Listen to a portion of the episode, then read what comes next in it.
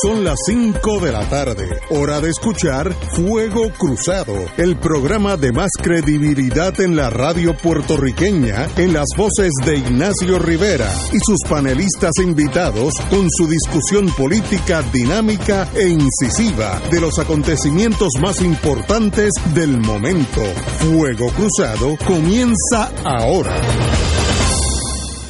Buenos amigos y amigas, ayer estuvimos aquí unas ocho horas juntos eh, no tuvimos un resultado y tampoco lo tenemos ahora, así que vamos a seguir hablando de esto.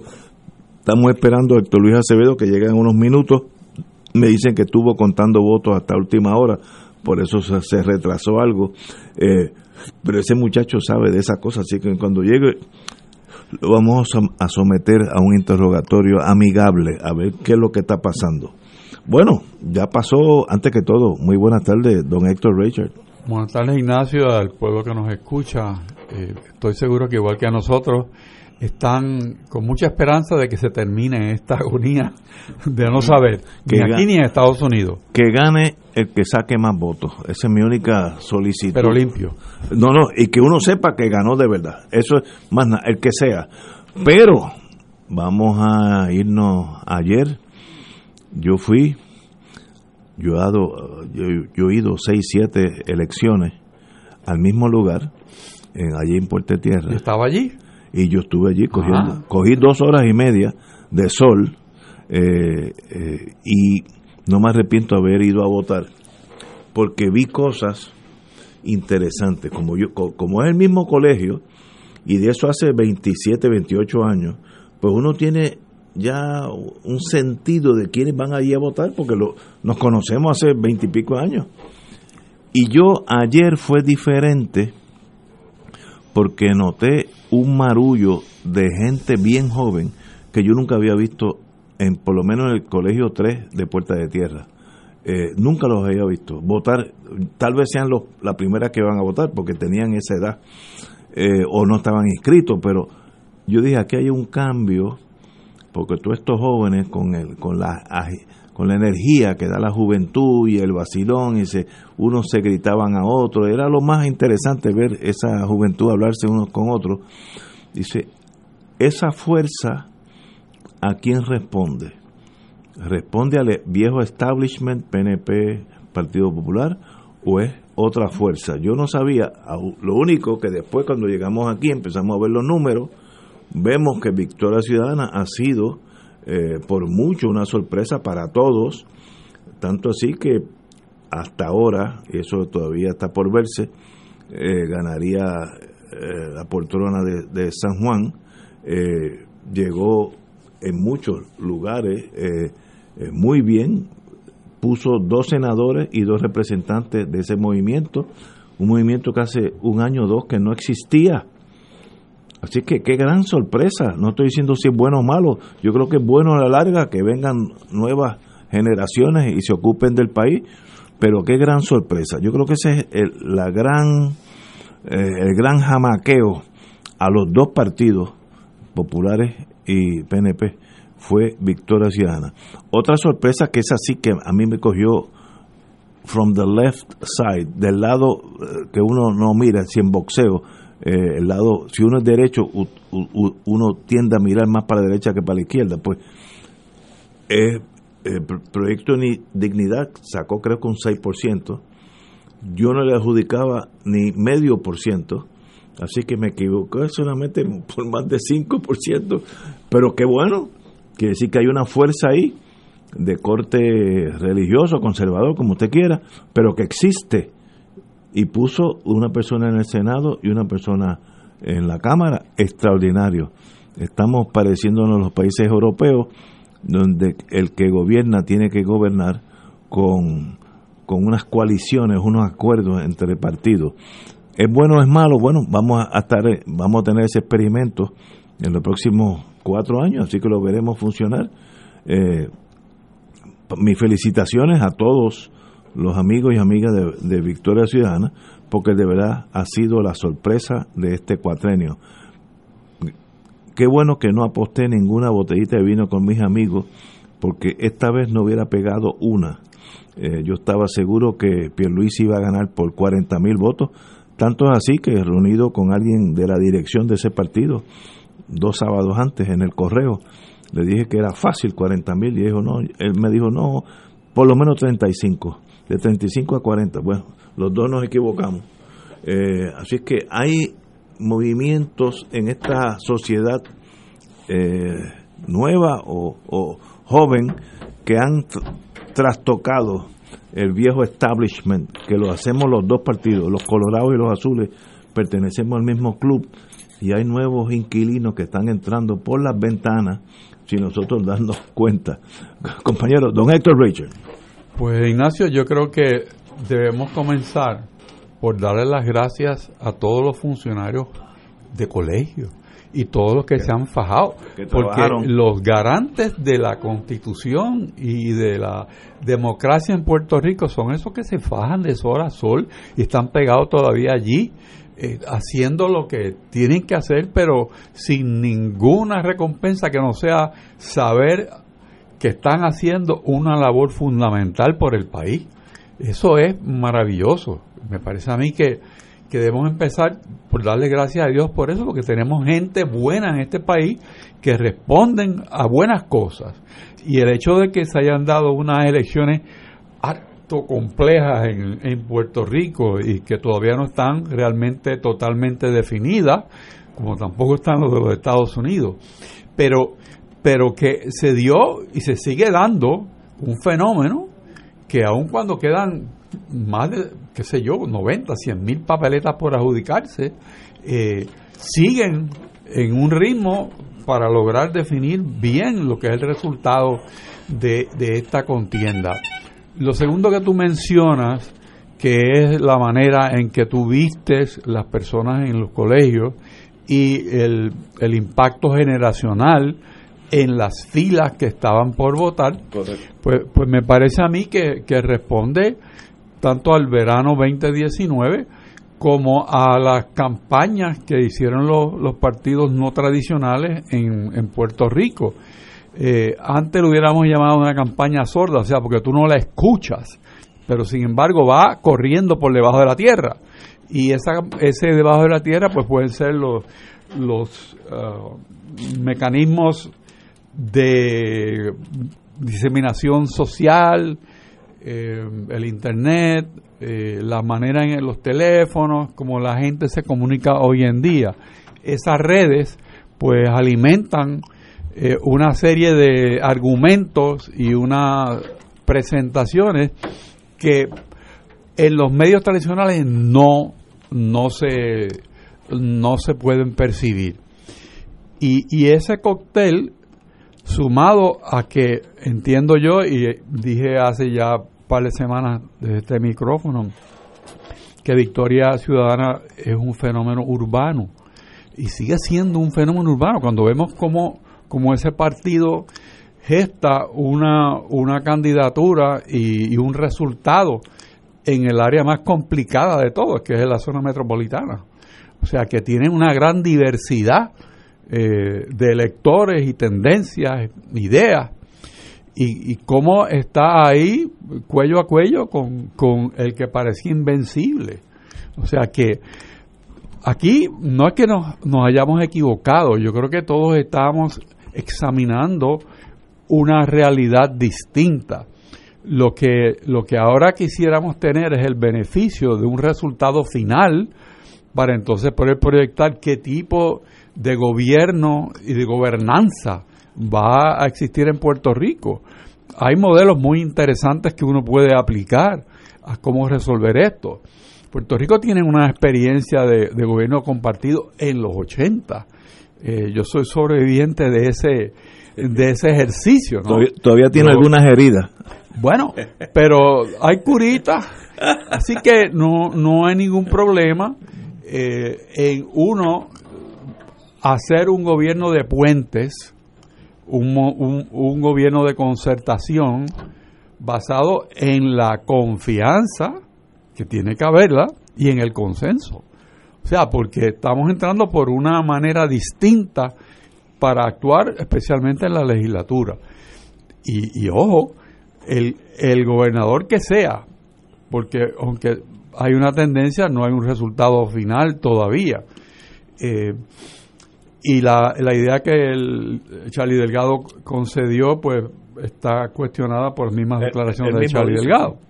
Eh, eso nos lleva al punto de que el que sea que tenga la responsabilidad de liderar la rama ejecutiva, además de trabajar con la legislatura de la Junta de Control Fiscal, tiene que trabajar con la legislatura legislatura y esa legislatura pues no se puede definir en este momento, pero sí sabemos que la metodología para trabajar con los polos que están encontrados existe, es muy antigua, pero lo que hay que tener es voluntad y confianza, no tan solo en que uno tiene la capacidad, sino generar la confianza para que las otras personas con quien hay que concertar entiendan que el camino es de buena fe y que lo que estás planteando tiene una base racional.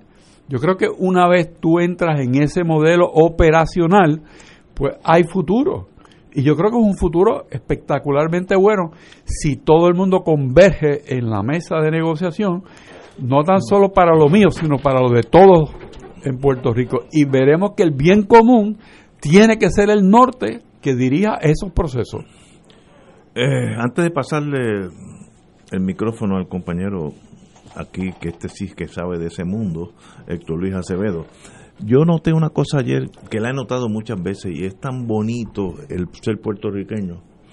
Yo noté en esa fila de hora, dos horas y diez minutos, no quiero exagerar ni un minuto, dos horas y diez minutos bajo el sol, donde había 300 personas, había una hermandad entre todos y allí había de todos cuando digo de todo, yo conozco algunos que son populares, otros que son PNP, algunos que son anárquicos, otros que son la juventud. Asumo que había Victoria Ciudadana, algunas tal vez había de, dignidad, que no, no, esos no los conozco. Pero había una hermandad y uno ayudándose a los otros, y había una señora que le daba el sol, y entonces le dijo: Mire, señora, yo no lo dije, lo dijo otra señora, váyase debajo del palo. Entonces cuando llega el turno suyo la llamamos y pasó. Y digo, qué bueno, qué civilizados somos, aquí hay, somos todos hermanos. Y otra muchacha jovencita me dijo, dijo, no a mí, está hablando ahí a, la fila, que ella, ella se había mudado a Aibonito hace un año. Y entonces otra señora ahí dijo, pues mira, no digas nada, porque tú no debes estar votando aquí. Así que calladita, porque si esa señora, la, la, que estaba a cargo de, de aquella cosa, medio pesaya, pero hacía su trabajo. Si ella se entera, te van a recusar, así que calladito, no digas nada. Y votó. Pero qué bueno, es un, pueblo que quiere, que ama, que, siente hermandad, y allí habían todos los partidos en esa fila de 300. Yo estoy seguro que hasta los anárquicos estaban allí. Eso habla bien de nosotros, un, un ambiente de cordialidad. Había policía eh, de la fuerza de choque, porque el tamaño era el doble mío, y lo que hacían era ayudar a nosotros esa, esa cosa de, ser puertorriqueño, yo lo palpé ayer y, qué bonito que eso no ha cambiado. Bueno, doctor Luis, vamos a una pausa, vamos a una pausa primero, porque tengo solamente 132 preguntas para su señoría y luego de eso... y, sin dormir, y sin dormir que vamos a una pausa. Fuego Cruzado está contigo en todo Puerto Rico. Mercedes y Miosotis, si les dan un smartphone gratis, ¿qué hacen? Verme con mi doctor por telemedicina. Yo bajo el app de MMM y saco mis citas. ¿Y si se ahorran la mensualidad de 75 dólares, lo cogen? ¡Claro! Ambas ganan con el plan de show de MMM, el que cuida tu salud y tu bolsillo. Llama y oriéntate. MMM Healthcare LLC es un plan HMO con un contrato Medicare. La afiliación en MMM depende de la renovación del contrato. Beneficio varía por cubierta. Todos los jueves Radio Paz y la Administración del Seguro Social te ofrecen un espacio informativo para orientarte y aclarar tus dudas sobre los derechos, requisitos y obligaciones para poder disfrutar de sus beneficios. Plantea tus preguntas por el 787-300-4982 y conoce antes que nadie los detalles concernientes a cambios y nuevas regulaciones, escuchando todo sobre Seguro Social con Víctor Rodríguez los jueves de 2 a 3 de la tarde por Radio Paz AESA, la pequeña gigante, te invita a sintonizar su espacio radial AESA Informa todos los jueves a las 4 y 30 pm. Se estará ofreciendo información relevante a los pensionados y jubilados de Puerto Rico. Te esperamos a esa imparable, auspiciado por MMM Alianza. Escucha los sábados a las 5 de la tarde para servirte un programa del Colegio de Profesionales del Trabajo Social de Puerto Rico con los temas de interés a la comunidad. Recuerda, los sábados a las 5 de la tarde para servirte por Radio Paz 810. En Oro 92.5 FM, Radio Paz 810 y el Canal 13 estamos trabajando a tono con la emergencia que en estos momentos está viviendo Puerto Rico. Estamos ofreciendo nuestros servicios al máximo con el personal disponible según nos permitan las circunstancias. Si tiene un mensaje para ofrecer a sus asociados, clientes o personal, solo tiene que llamar al 787-349-7949, 787-552-0825 y nuestros empleados le comunicarán al personal de ventas para atender su necesidad. A nuestros clientes estén en comunicación con su ejecutivo o ejecutiva de ventas que continúan ofreciendo sus servicios como de costumbre. Recuerden los teléfonos 787-349-7949 y 787-552-0825.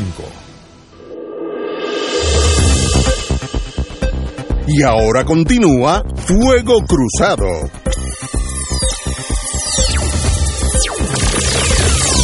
Bueno amigos, como tenemos tiempo, no hay que apresurarse, vamos a analizar las cosas como son. Como yo empecé el programa eh, y el compañero Track también, yo creo que el factor sorprendente fue la magnitud del voto de Victoria Ciudadana y los votos de, creo que es 6% del, de, de 6 a 7% de dignidad que yo pensaba que iban a sacar 0.0 obviamente yo estaba totalmente equivocado pero ahí hay fuerzas en la sociedad que uno, uno los dinosaurios, no nos no estamos dando cuenta que están sucediendo y pueden cambiar el espectro político en los próximos años. Eh, vamos con Héctor Luis sin prisa. Eh, Dame tu, vamos a empezar con Victoria Ciudadana, los resultados, ¿qué, qué son estas cosas? ¿Qué está pasando? La rebelión de las masas. ok. Eh, Pregúntale a los franceses que le cortaron los cuellos. Eso, hay una serie de la Revolución Francesa y eh, Ortega hizo un libro de la rebelión de las masas. Y aquí donde eso se da donde las estructuras no ven que hay una revolución corriendo eh, sobre bajo la superficie. Lo vimos en el 2019 y la conducta de los partidos principales no cambió del 2019 al 2020, no lo vimos cambiar entendíamos que era injusto esa categoría de los igualitos, pero esa era la percepción, yo lo veo más claro que otro porque yo soy maestro de escuela. y yo escucho, pero no hablo con mis estudiantes de eso, yo escucho cuál es su evaluación del debate y vi ahí eh, una percepción de tres cuartas partes de los jóvenes hablando del bipartidismo, de que los dos partidos han quebrado a Puerto Rico, de que se protegen unos a los otros. Cuando estaban diciendo eso, estaban protegiendo a Tata Charbonnier en la Cámara. O sea, no era una cuestión que se inventaron los muchachos. Cuando sacan la nómina del Senado, yo lo dije aquí, a Eva Prado, que salió electa ayer, se le debe la omisión del Partido Popular de haber radicado ese pleito. ¿Por qué la oposición no radicó el pleito de la nómina? Entonces, la contestación de mis estudiantes es porque están envueltos, porque son los mismos profesores, son igualitos. Eso es. Y ese es el veredicto de una revolución de ayer. Entonces ahora hay gente aquí que quieren que aquí no pasó nada. ¿Cómo que no pasó nada? Mire estos números que son extraordinarios. en el Partido Nuevo Progresista, el partido que se inventó un plebiscito para traer la gente a votar con una papeleta que no autorizó el Departamento de Justicia Federal, eso nada más, porque la ley de plebiscito era de favoritismo, que uno lee esa, esa ley cree que es un discurso en una tribuna en Aguadilla. O sea, una ley hablando, pero o sea, no hay una diferencia. Una ley procesal es una ley neutral. Eso lo dice el Departamento de Justicia, lo dijo en inglés, pero no lo entendieron. 53% de la campaña más one-sided, más cara en la historia de Puerto Rico y menos rendimiento. Han gastado millones de dólares en la campaña de estadidad. No hay oposición y sacó el 53%. La última vez había sacado el 97, la otra el 61. Ahora van a tenerle que explicar cómo se colapsó frente a una inversión millonaria. Mira lo que es interesante. Ignacio 53% para la estadidad y 30 y 32% para la gobernación. Para la gobernación. Exacto. Hay un gap. ¿Qué quiere decir eso? Eh, lo que quiere decir es que le salió, como dicen el los tiro, por el tiro por la culata. ¿Qué es eso del tiro por la culata? Pues que el, el estadista que le metieron ese plebiscito diga, bueno, pues yo cumplo con la estadidad en la papeleta 4 y cumplo con mi conciencia de quién es el mejor gobierno en la papeleta 1. Y ahí está, una diferencia de 21% del 53 al 32 en, entre el PNP y la estadidad. Benifranqui Cerezo, la última vez que compareció a la Universidad Interamericana, que fue en la presentación del libro de Figueroa, decía que el PNP se ha convertido en el enemigo de la estadidad. Lo dijo allí, estaba don Hernán Padilla allí y por poco lo tenemos que sacar para... Eh, sí, empezó a tomar unas pastillas azules, Hernán. Este, yo que estaba allí al lado estaba asustado porque Benny Frankie era terrible, o sea, eh, decía la cosa, entonces como la gente lo aplaude, pues se enciende más. Este, Benny, como buen político, se encendía más del pueblo de allá de, de, de Richard. Don Benito era el, el director. Don Benito Cerezo y Vázquez. Era el director Maestro de la escuela. español. Y, y después fue director de escuela Sí, en sí, Isabela. Sí. Me contó Benny eso. Pues, es un dato que hay que evaluar. O sea, porque, porque eso le salió mal. Los tres personas, lo que sí está bien claro, todavía no se saben unos resultados que otros. Yo creo que el PNP puede ganar medio por ciento o algo así en, en- en los votos que quedan, sabe Dios, Para porque son votos porque eh, son votos en, en una parte importante de voto adelantado que le tendió a favorecer. Sí, no, correcto. no inmensamente, pero le tendió Pero a favorecer. sí. O sea que si hay una elección de 10 votos, pues puede irse ahí. Eh, el PNP perdió la Cámara y el Senado. Eso es un dato objetivo. El PNP perdió, no hay forma, la, o sea, perdió el control de la Cámara y el Senado. Pero tengo entendido que el Senado no hay duda y en la No, Cámara bueno, tal no, vez. no hay duda en ninguno de los dos de que lo perdió el PNP. ¿Quién lo ganó es lo que hay duda? Ah, bueno, ok, entiendo. O sea, eh, porque no Yo se entiendo. sabe y yo creo que hay que esperar. Eso fue una cosa muy prudente del presidente de la comisión. O sea, yo quisiera que, su- que viéramos cómo se salvan o cómo se destruyen los países. Si llega a estar el presidente anterior, aquí se forma la de San Quintín en el día de ayer. No estaríamos aquí. No estaríamos aquí. Hubiera que haber cerrar este programa. Porque tú no sabes lo que hubiese pasado la policía aquí a Guandá.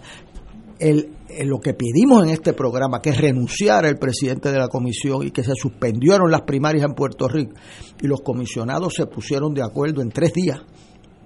El nuevo presidente y la nueva presidenta alterna. En tres días. Eso ha salvado este país.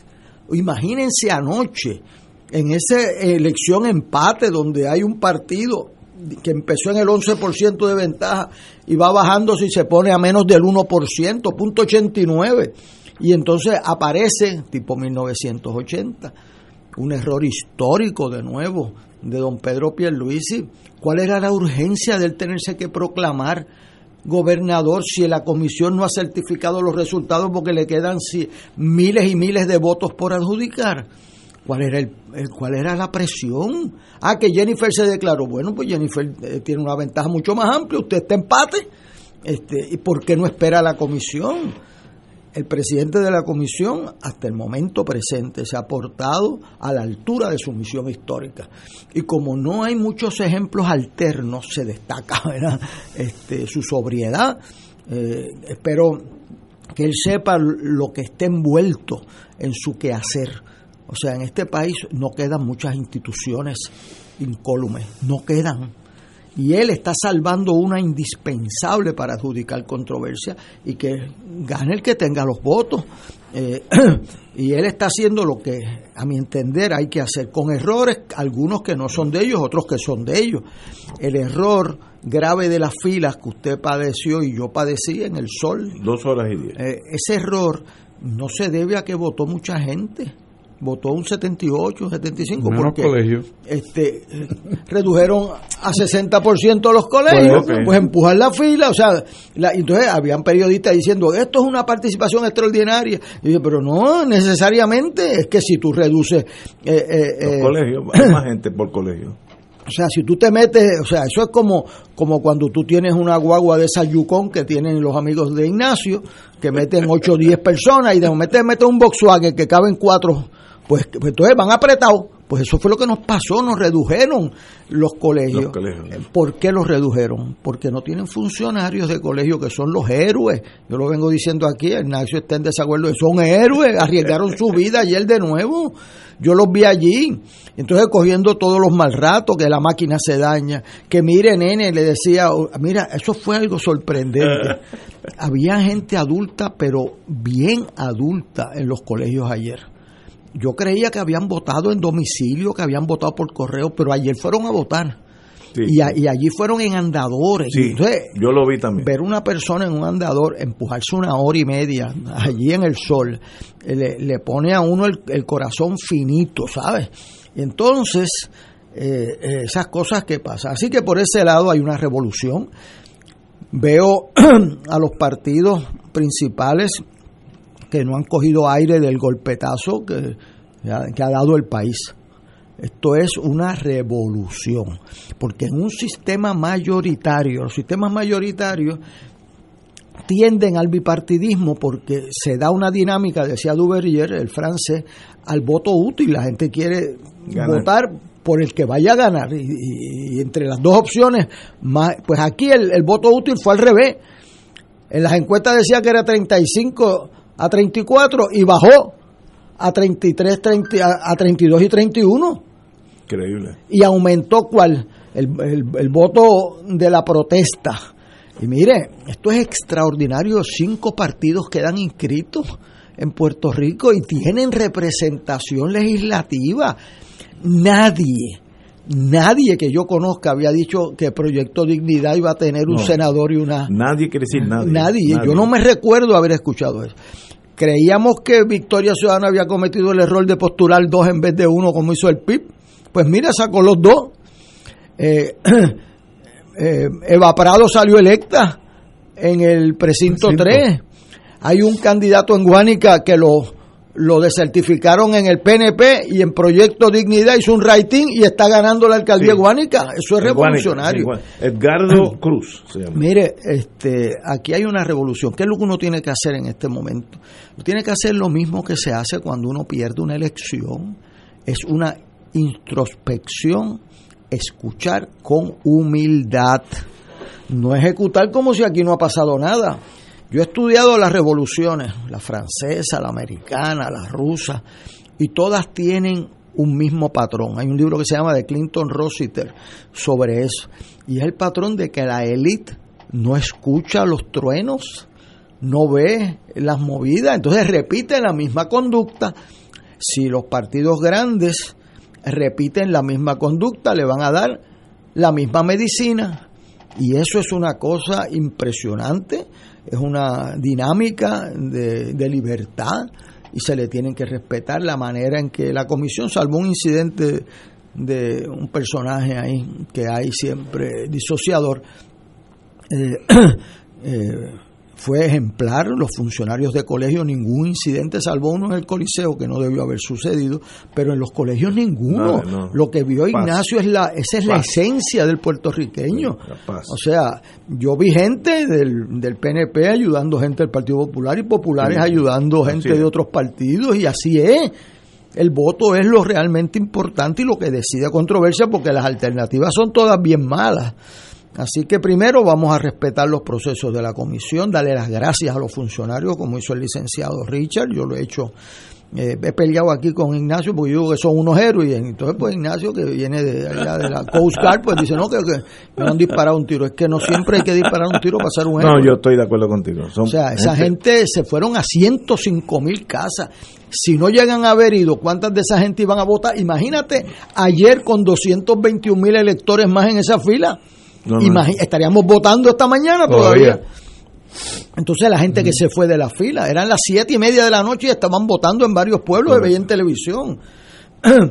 y entonces pues ahí tú tienes que reclamar del liderato mucha sobriedad y firmeza en sus principios. Uno no se declara candidato electo en medio de ese proceso eh, hasta que sea certificado. Este, aquí pueden variar resultados todavía y hay unos procesos, hay que, hay que respetarlos. Eh, yo eh, creo que se hizo un acto de justicia a Wanda Vázquez sacándola de la papeleta por haber firmado la ley electoral y haber desperdiciado su reclamo histórico.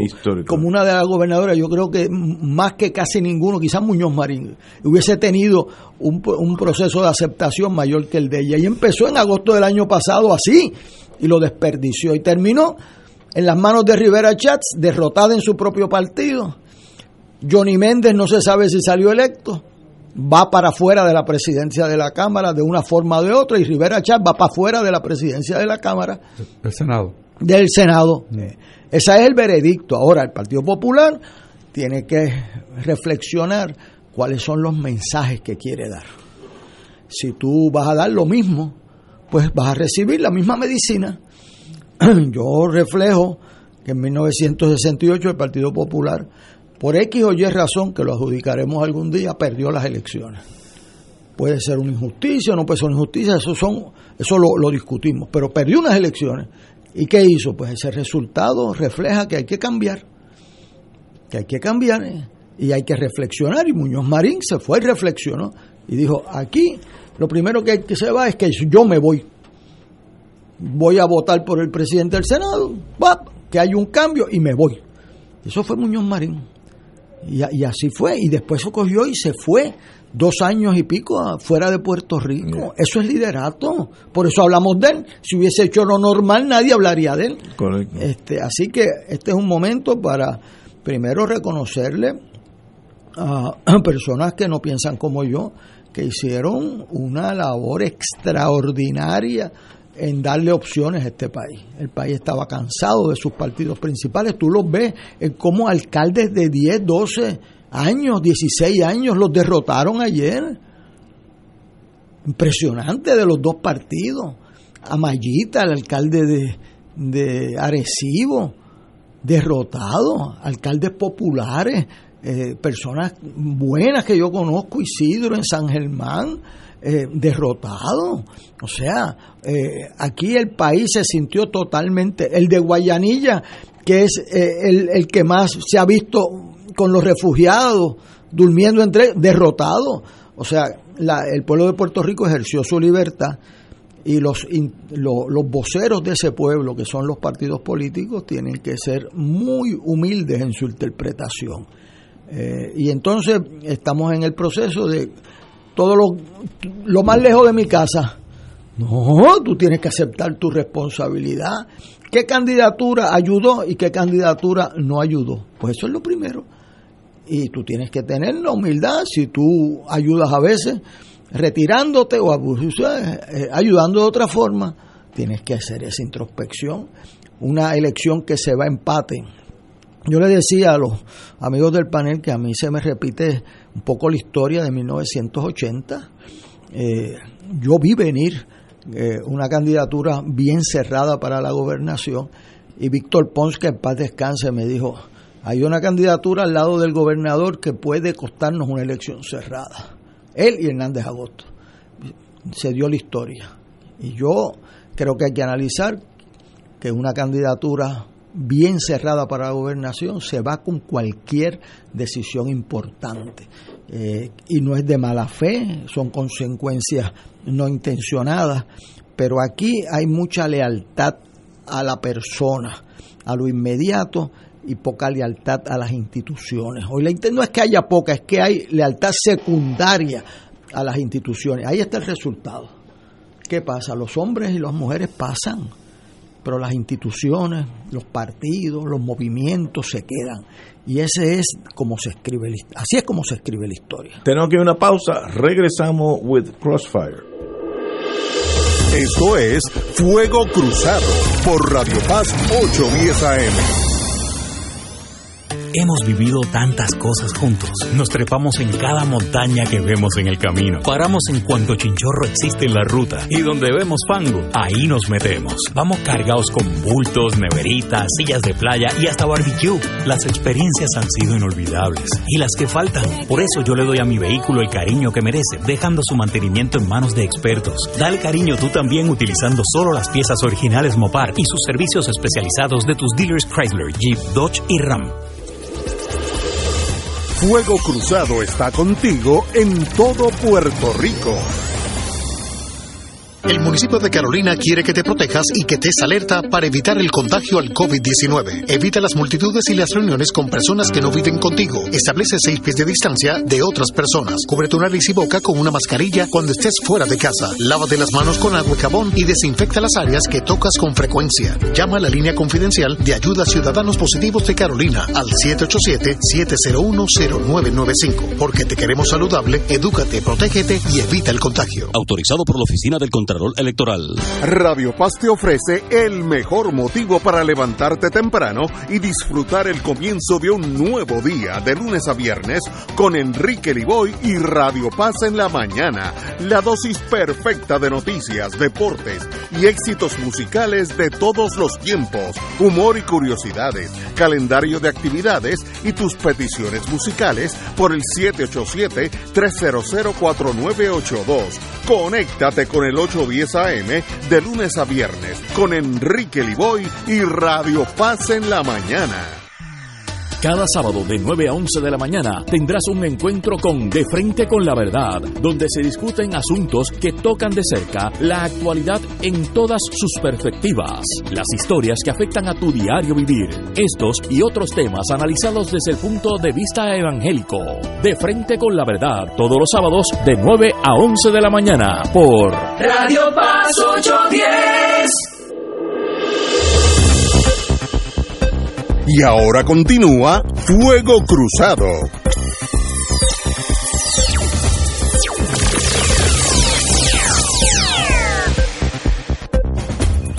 Amigos y amigas, voy a, yo apunté anoche, estaba aquí apuntando cositas.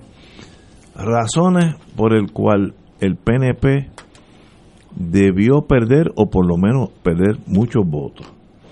Primero, el escándalo de Whitefish de una compañía que era de dos personas en Montana, le, iban a dar un contrato de 300 millones o le dieron parte de eso. A lo loco, unos muchachos que están, estoy seguro. Todavía le deben.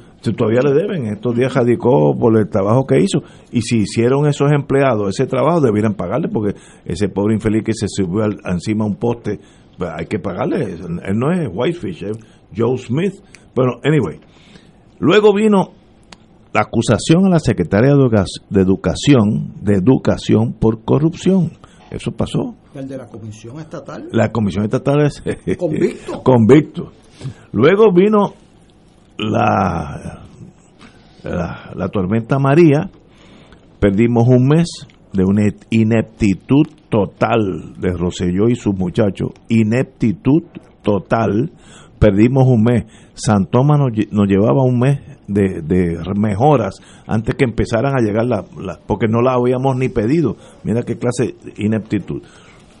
Le añades el chat, mientras esa tragedia está sucediendo, el gobernador y cinco o seis de sus secuaces se están riendo de todos nosotros y uno que dijo que para recoger los cuerpos, para eso están los buitres, algo así, una cosa sencillamente que uno no puede ni comprender. Luego, terremotos, encontramos víveres, a, menos de 5 o 6 kilómetros de donde había dado el, terremoto en su gran fuerza, en el suroeste, eh, pero no había dado la orden, o si la habían dado, estaban esperando que llegara un político, etcétera, etcétera. Luego, al último, los sueldos de las cámaras, sueldos que ni en Kuwait ni en Washington se dan, eh, amigos que yo conozco algunos de ellos que no me, no pueden ganar esos sueldos en la en la vida real no los ganarían nunca con todo y eso, ¿qué pasa? Que el PNP hasta ahora está delante de la gobernación, pues obviamente dos factores. O el PNP es de acero inoxidable o la competencia es floja. O, una combinación de ambas, ¿no? Pero es que no, no hay otras combinaciones. Don Héctor Richard. Bueno, puede ser cualquiera de las dos, pero a veces alguien gana porque el otro pierde. O sea, este, cuando tú tienes un, una, una presentación desarticulada eh, y, que no tiene las caras que fueran más aceptables, pues también hay una resistencia del votante eh, a participar de eso.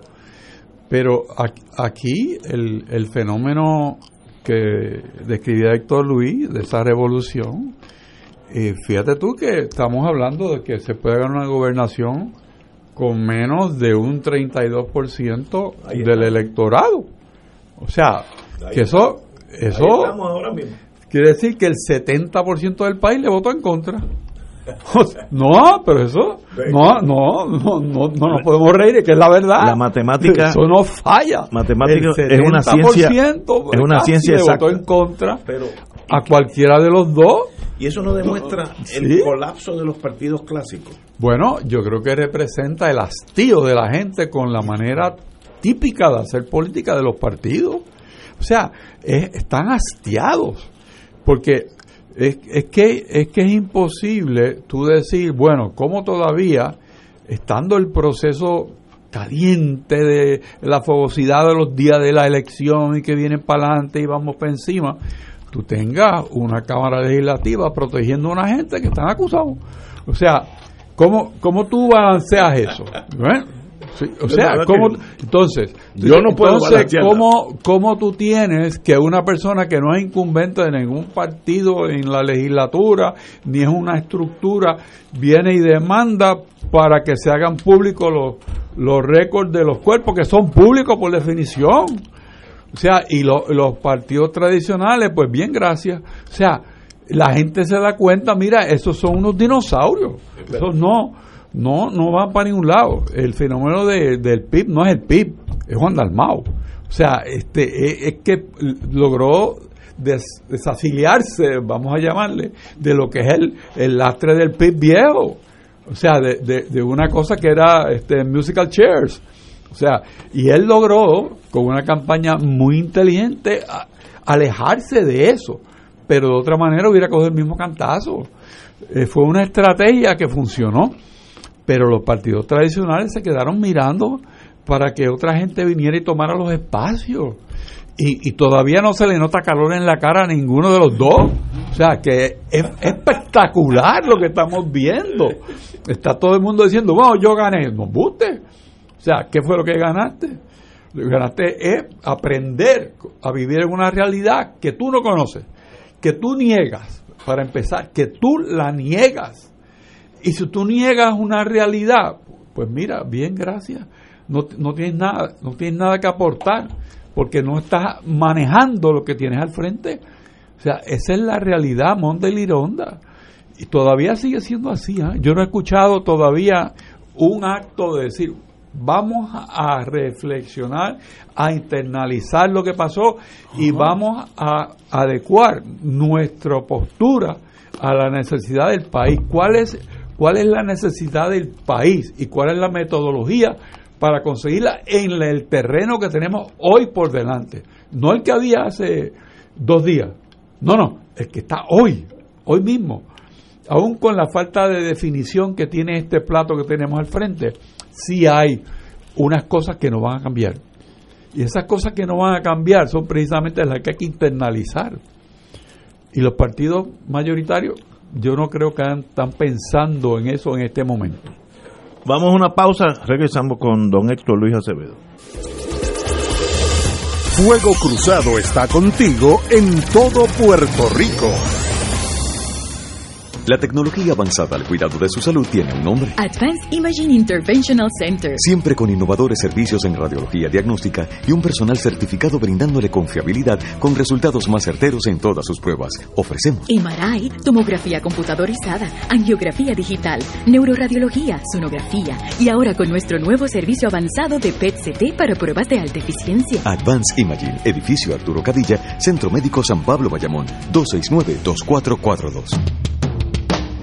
Todos los jueves Radio Paz y la Administración del Seguro Social te ofrecen un espacio informativo para orientarte y aclarar tus dudas sobre los derechos, requisitos y obligaciones para poder disfrutar de sus beneficios. Plantea tus preguntas por el 787-300-4982 y conoce antes que nadie los detalles concernientes a cambios y nuevas regulaciones, escuchando todo sobre Seguro Social con Víctor Rodríguez los jueves de 2 a 3 de la tarde por Radio Paz 810. Invitamos todos los domingos a la una de la tarde por Radio Paz 810 AM y los sábados a las 7 de la mañana por Oro 92.5 Cuidando la Creación con la hermana Lisi y sus colaboradores. Entrevista, mensajes educativos y dándole voz a grupos que ayudan a cuidar la creación en el mundo. Recuerda por Radio Paz 810 AM, una de la tarde, domingo, sábado por Oro 92.5 FM a las 7 de la mañana. Fuego Cruzado, el programa de más credibilidad en la radio puertorriqueña, es ahora la tribuna abierta de análisis noticioso, con diversas perspectivas que exploran el trasfondo de lo que acontece a diario y cómo nos afecta. Escucha Ignacio Rivera y sus panelistas invitados de lunes a viernes en Fuego Cruzado en transmisión diferida a las 10 de la noche por Oro 92.5 FM.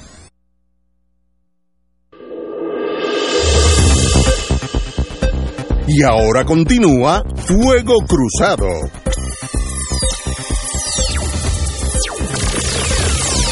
Regresamos amigos y amigas a Fuego Cruzado. Bueno, vamos a hablar de las sorpresas. Estamos, luego analizamos hacia dónde iremos.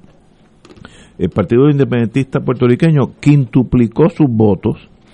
Eh, me da la impresión, estábamos hablando aquí durante la pausa, que muchos melones independentistas que votan popular por el voto útil o el voto inteligente, todas esas cosas, esta vez volvieron a su em, eh, a su lugar donde donde deben estar si son independentistas, que es el PIB, y otras personas eh, cansadas con el establishment clásico de todos los partidos, metemos, de todos, completos, le dieron un voto al, al nuevo PIB, cuando digo nuevo PIB es Vía Dalmao, que presentaba la juventud, ese cariño que él, que él demuestra en su, en su forma de ser, la sonrisa, etcétera, eh, no es aquel viejo partido independentista donde llevaban sobre los hombros todas las penurias del universo y eran gente seria, lúgubre.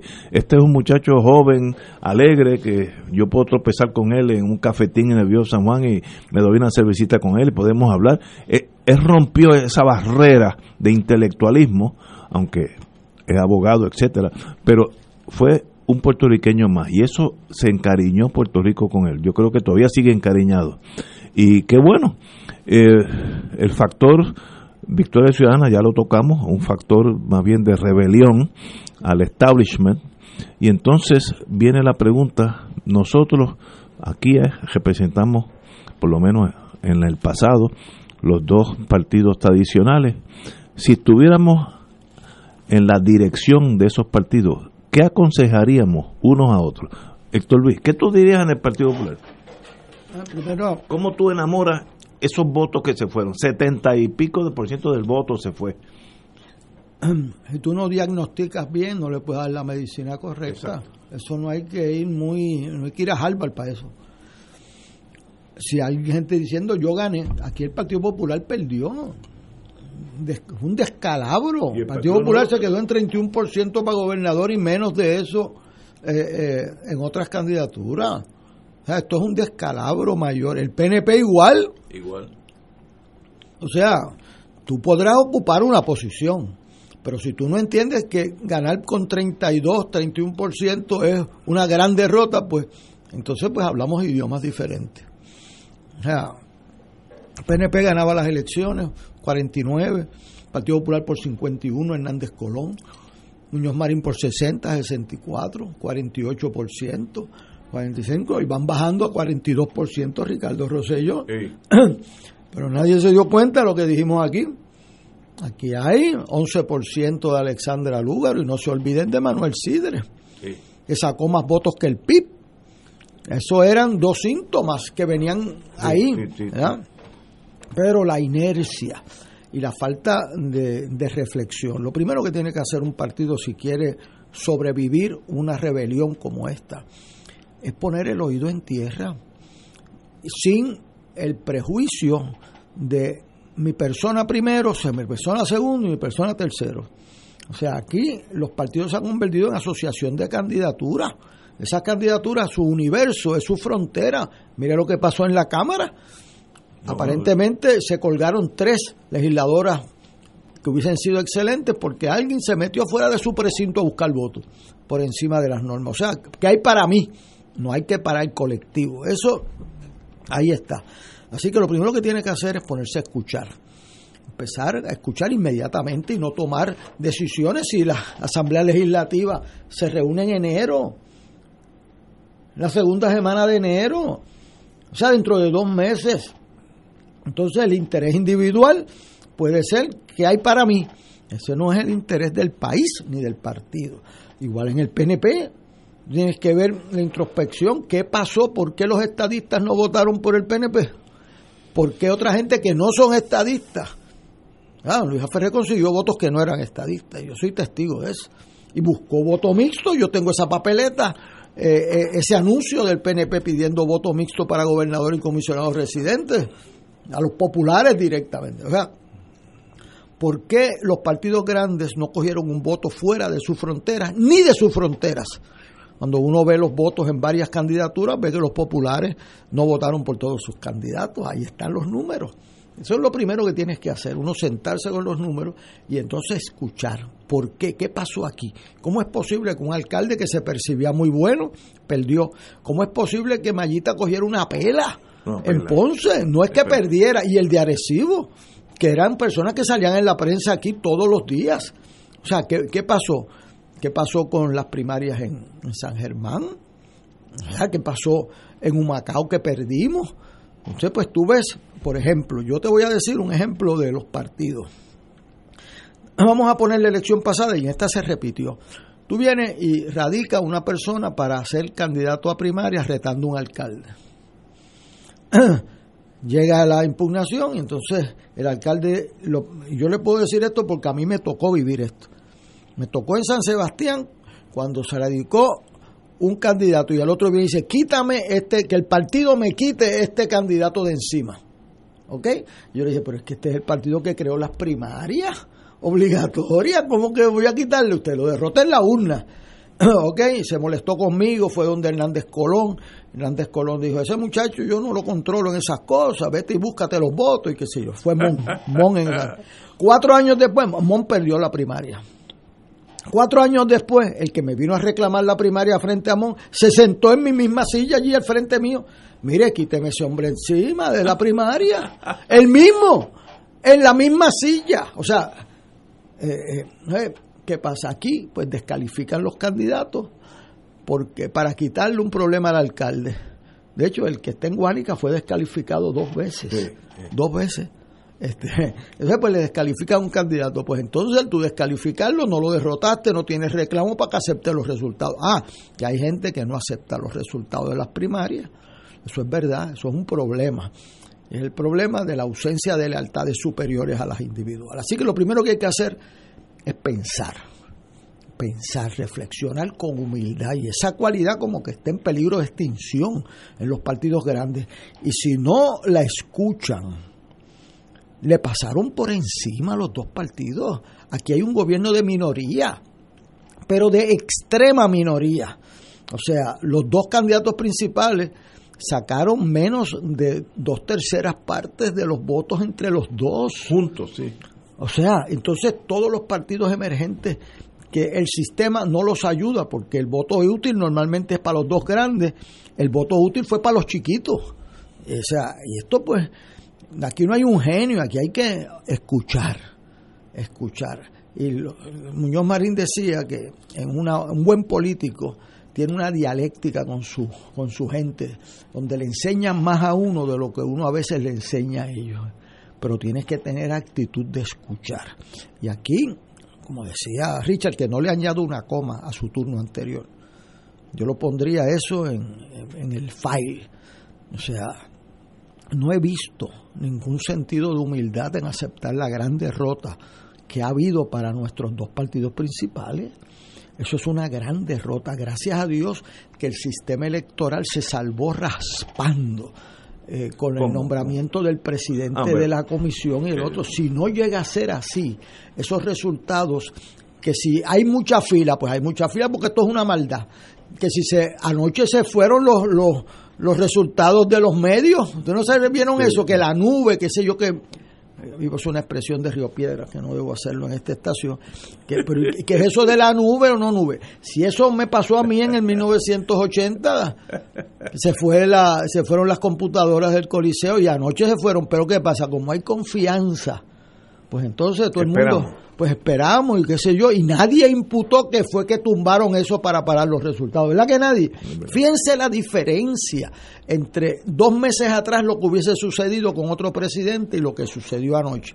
Así que hay cosas buenas que aprender, pero después de 24 años que cumplo de maestro a tiempo completo, el maestro puede motivar, pero si el estudiante no quiere escuchar, es muy difícil aprender. La actitud tiene que ser de estudiante entusiasmado. Nos han dado una lección, pero vamos a ver las dimensiones y las raíces de la misma. Ese sentido de, humildad en el aprender es lo que ni Richard ni yo hemos visto en este proceso. ¿Por qué hubo una rebelión? ¿Por qué unos terceros, cuartos y quintos partidos obtienen más de lo que ninguna encuesta les dio? Eso tiene que ser una cosa extraordinaria. Pues eso requiere reflexión, requiere humildad en el entendimiento y disponibilidad a ver las causas grandes sobre las inmediatas y las personales. Bueno, compañero Richard, ¿dónde estamos? Eh, yo creo que las lecciones que hay que empezar a mirar es que el, el país le perdió el miedo a las etiquetas sea, aquello de que este es comunista, o sea, esa retórica yo creo que ya la enterramos, gracias a Dios. Separatista. Lo enterramos. sí, porque en los votos fueron donde quisieron respaldar a una persona. Lo segundo es eso, que la persona es lo más importante para el elector. Yo creo que eso se está perfilando, que no es cuál es la insignia, sino qué es lo que dice la persona. Eso es bien, pero que bien importante. Y, y lo otro es que el culto de la personalidad de mucha gente, eso se acabó también porque aquí había unos, o hay unas personas que quieren tener un dominio de todo y hasta irrespetuosamente se dirigen hacia el pueblo y hacia sus compañeros, eh, aún de partido, que esos estilos no no van ya, eso, eso pasó, eso se fue con un viento y, y empezamos a tratar con personas que tienen un discurso dirigido hacia un objetivo que se plantea. Y es un, un proceso más racional, no, no de histrionismo ni cosas así bien volubles, no vamos a coger las cosas con calma, porque tenemos que armar la, la mesa de diálogo y de estrategia para salvar no a una persona, sino a Puerto Rico. O sea, hay que tumbar el individualismo que nos caracteriza, desgraciadamente, en los últimos tiempos. Ya no estamos hablando, y espero que sea uno de los cambios, de algo muy en particular, sino qué es lo que beneficia al país como país. Y que todo lo demás coja la posición que le toca en el escalafón de importancia, pero aquí hay unas necesidades serias que atender que no se han atendido por mucho tiempo por el tilijar de yo administro el presupuesto y yo digo para dónde van los contratos y que viva la pepa. No, no. Eso tiene que haber sido enterrado ayer. Bueno, de verdad que yo me considero fue uno de los problemas que tal vez en esta sociedad. Yo pensaba que el mundo no había cambiado, eh, como los reyes eh, franceses, hasta que vinieron un grupo de gente, tumbaron la puerta y nos cortaron el pescuezo. Eso pasó en la Revolución Francesa y, algunos dicen, pero ¿qué pasa? porque esta gente está tan antagonista con nosotros? El problema es de esa realeza que se olvidó del pueblo. Yo creo, analizando el Partido Popular, yo creo que el Partido Popular tiene que tomar una decisión y yo no soy de ese partido, así que estoy dando un consejo, tal vez hay que descontarle algo de pasión el Partido Popular tiene que decidir si es un partido colindante con el PNP en torno a ideología estadista o un partido de centro con raíces en la izquierda.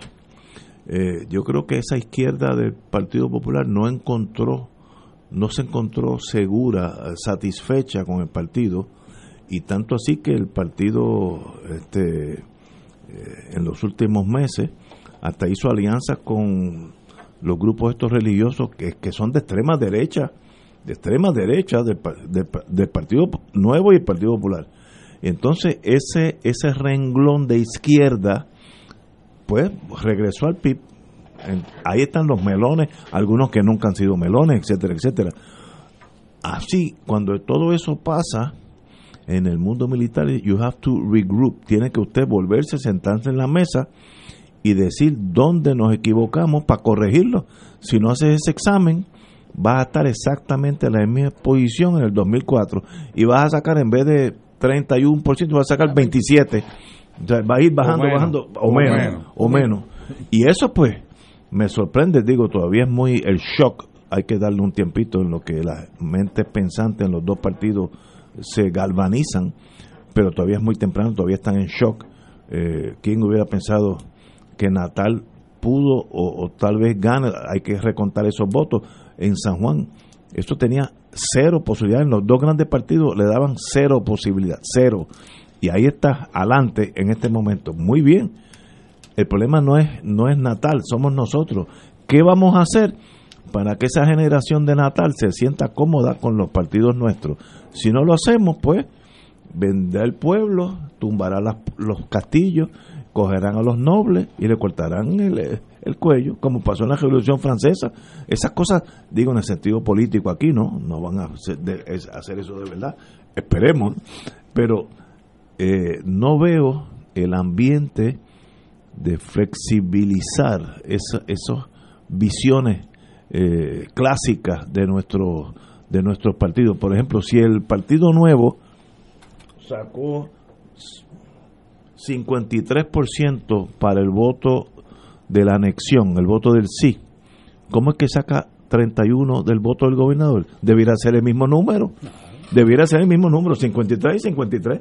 Así es que hay mucha gente que se siente más cómoda con yo quiero ser parte de Estados Unidos, pero este gobierno no me gusta. Eso es la, la única conclusión es esa, no no no puede haber otra. Así que ese regrouping hay que hacerlo en los dos partidos, los dos padecen de lo mismo. Eh, arteriosclerosis política, si es que eso existe, los dos tienen el mismo mal. Vamos a una pausa, amigos. Fuego Cruzado está contigo en todo Puerto Rico. Aquí la llama se enciende cada tarde a las 5 porque escuchas Radio Paz 810 AM, WKBM San Juan y retransmite en diferido WOROFM Corozal San Juan, la Casa de Fuego Cruzado, el programa de más credibilidad en la radio puertorriqueña.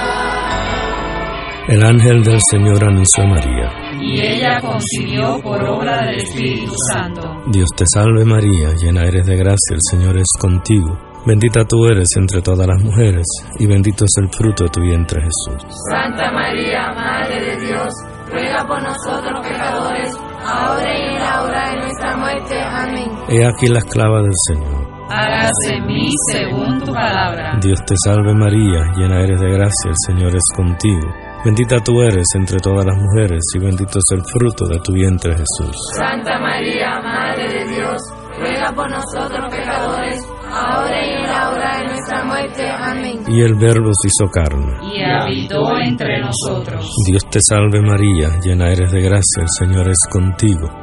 Bendita tú eres entre todas las mujeres, y bendito es el fruto de tu vientre Jesús. Santa María, Madre de Dios, ruega por nosotros Ruega por nosotros, Santa Madre de Dios. Para que seamos dignos de alcanzar las promesas de nuestro Señor Jesucristo. Oremos. Derrama, Señor, tu gracia sobre nosotros, que por el anuncio del ángel hemos conocido la encarnación de tu Hijo, para que lleguemos por su pasión y su cruz a la gloria de la resurrección, por Jesucristo nuestro Señor. Amén. Gloria al Padre, al Hijo y al Espíritu Santo. Como era en un principio, siempre, por los siglos de los siglos. Amén. Ser rotario es dar de sí, con amplitud, sin anhelo de recompensa del cielo, antes de pensar en sí. Mensaje del Club Rotario de Río Piedras. Llegó la hora de reactivar el fervor católico y agradecer las bendiciones divinas. De regreso al santuario en persona para la misa de madrugadores desde las 5 y 30 de la mañana. La convocatoria es para reunirnos implementando todos los protocolos y distanciamiento social que garantice nuestra seguridad y no represente peligro para la salud en las amplias facilidades del Santuario Nacional de Nuestra Señora, Madre de la Divina Providencia en Cupey. Nos congregaremos con las debidas precauciones el sábado 7 de noviembre, desde las 5 y 30 de la mañana. Misa de madrugadores, de regreso al santuario. Para detalles, accede a nuestra página en Facebook o llama al 787-646-9448. Transmisión radial por Radio Paz 810 AM y Radio Paz 810.com. Oro 92.5 FM. Radio Oro FM.com. Y ahora continúa Fuego Cruzado.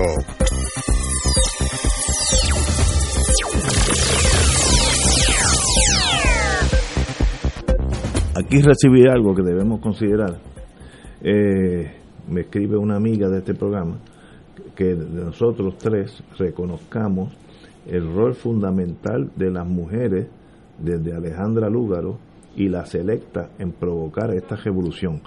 ¿El ser femenino tiene algo que ver con esto o es parte de, de, de una reacción al problema que existe? Vamos con eh, don, un secretario de justicia primero para ser... ¿A, ti te gusta eso? para pa, Pues pa ser yo, cuidadoso. yo diría que, que el género no, no tiene eh, la razón de ser de, de lo que estamos viviendo. Yo creo que los seres humanos reaccionamos eh, de igual manera ante una cosa que está impactando a todo el mundo, hombres y mujeres. Sí es cierto que las mujeres han tenido en, estos tiempos un un rol mucho más visible y, y alabado sea Dios que sea así, porque lo que estamos buscando es que el mejor esté al frente de la posición o de la candidatura, lo que sea. Y hay, y hay mujeres talentosísimas y hay hombres con mucho talento también. O sea que es cuestión de escoger correctamente. No, no le estoy quitando ningún mérito a nadie, sino sencillamente que, que creo que el ser hombre o mujer no explican lo que ha pasado. Yo tiendo a, estar contigo. Yo creo que Lúgaro, si hubiera sido hombre, hubiera tenido los mismos números, porque ella lo que representa es una válvula de escape al colapso de los dos partidos. Y yo soy la solución. O sea, hubiera sido Sidre, vamos a ponerlo así, que, que eh, es hombre, eh, Dalmao. Pues mire, este, eh, ahora que ella tiene talento, pues seguro que tiene talento, que, que pudo enamorar esa juventud, pues excelente por ella. Pero si hubiera sido hombre, si hubiera sido hombre también, yo creo que hubiera más o menos, eh, o más o menos, o los mismos números, porque es, es que hay un hastío del, del establishment y yo creo que, ahora voy a proyectar, yo creo que Pierluisi va a ser gobernador y si algún día me pide mi consejo, que lo dudo, eh, porque él pertenece a otro mundo, otra generación, tiene que ser revolucionario. No haga lo mismo, como dijo aquel general en África, en británico, they came in the same old way, they were defeated in the same old way. Si hace lo mismo, va a pasar lo mismo. Usted tiene que ser, eh, mira, que nos asustemos de las cosas que haga. Revolucionario. Si usted piensa que hay que privatizar o no hay que privatizar electricidad, pues hágalo eh, con un machete en la mano. Ah, que le puede costar voto o le puede ganar voto, etcétera, etcétera. Eh, examine el sistema educativo y, y póngalo patas arriba. Sea revolucionario en ese sistema que está si, un sistema en Puerto Rico, por el dinero que consume, produce un mal producto, el sistema educativo de Puerto Rico.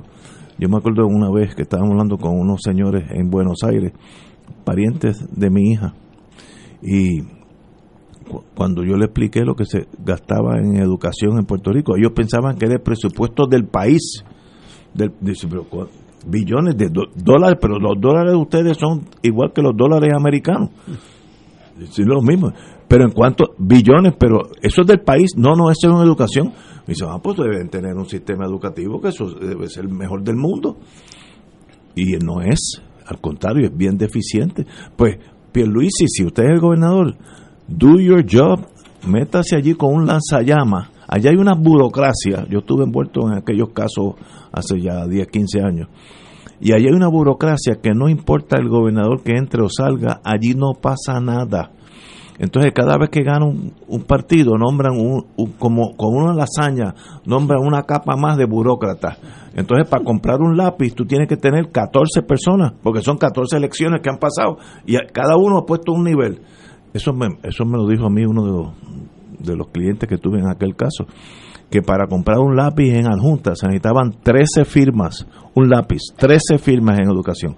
Pues mire, Pierluisi, usted es gobernador, mire, que el, que el maestro de adjunta compre el lápiz y usted se, hay un sistema, pero eso si no hace, si no es revolucionario, se quedan las 13 firmas para el 2004 y va a pagar el precio de, de las 13 firmas. Así es que hay tiempos donde hay que cambiar las cosas y el pueblo nos está gritando a todos que quiere cambios. Nos está gritando. El primer grito fue hace cuatro años, digo, hace cuando salió el, la última elección y, la señora, la licenciada Lúgaro, sacó 180 y pico mil votos, que eso era imposible de que sucediera, pero sucedió. Pues mire, ¿qué quiere decir eso? La gente está buscando alternativas. Ahora las encontró vía los partidos. Pues mire, eh, y ustedes, los nobles de los dos partidos, se quedan allí hasta que entra la gente por, por la, a, su castillo y, y los voten por la ventana. Eso va a pasar. Ahora, mi consejo a Pierluisi, mientras más revolucionario sea en el sentido positivo, más afinca su, su liderato al país, que está buscando un líder hace décadas. Esto, Puerto Rico hace muchos años que no tiene un líder que la gente diga, bueno, yo me puedo acostar tranquilo porque yo sé que estoy en buenas manos. Eh, piensen ustedes, los que me están oyendo, ¿Cuál de ustedes se van a acostar esta noche y decir, no, no me tengo que preocupar de nada porque yo sé que alguien está velando por mí? Pues miren, esos son los de Whitefish, estaban velando por usted. estaban pensando dar un megatumbe. El de la COVID, se me ha olvidado, que si no es por un oficial de segundo nivel en el Oriental Bank, hubiéramos votado 18 millones de dólares. Y una vez que ese dinero sale de Puerto Rico, brinca al Bank of Boston, en dos horas está en Berlín, en dos horas está en Vladivostok y al otro día está en el Banco de Bangkok, porque yo, yo cogí un seminario de lavado de dinero y es así de rápido que ese dinero cambia de banco en banco y llega un momento que hay una compañía allí de, de repartir leche por casa que tiene 18 millones de dólares en el banco. Esos son los que mandamos de aquí. Así que eso volverá a pasar volverán esos sueldos extraordinarios en las dos cámaras si, si están en manos del partido mayoritario, eh, nada va a cambiar. Pues mire, si nada va a cambiar, el pueblo lo va a cambiar. It's just a matter of time. Y sencillamente, como dijo el compañero Héctor Luis Acevedo, hay que oír estos cambios. Están sonando las campanas, hay que oírlas. Siéntense en una mesa y qué, qué está pasando y dejen los egos a los lados, porque a veces los políticos se les hace difícil pensar que, que, su mundo hay que cambiarlo. Eh, y, pero mi intuición, y no quiero ser negativo ni cínico, es que muy poco va a cambiar. Y eso pues me entristece mucho porque yo, yo vivo en Puerto Rico, yo, yo no vivo en, en Vladivostok, Rusia, así que yo vivo aquí. Las cosas buenas que pasan aquí las vivo yo y las malas también. Así que a cambiar el país, a oír al pueblo y tal vez tengamos mejores resultados la próxima vez. Vamos a una pausa. Fuego Cruzado está contigo en todo Puerto Rico. Con las más conectadas. Yo estoy al día. La MMM FlexiCard me da 145 pesos al mes para pagar y resolver. A mí, MMM me paga un teléfono con todo ilimitado para hablar con mi médico. Y las dos tienen MMM Conectado Platino. Beneficiario de Medicare Platino. MMM cuida tu salud y tu bolsillo. MMM Healthcare LLC es un plan de cuidado coordinado con un contrato Medicare Advantage y un contrato con el programa Medicaid de Puerto Rico. La afiliación en MMM depende de la renovación del contrato. 2.6 millones de autos en Puerto Rico, algunos de ellos con desperfectos.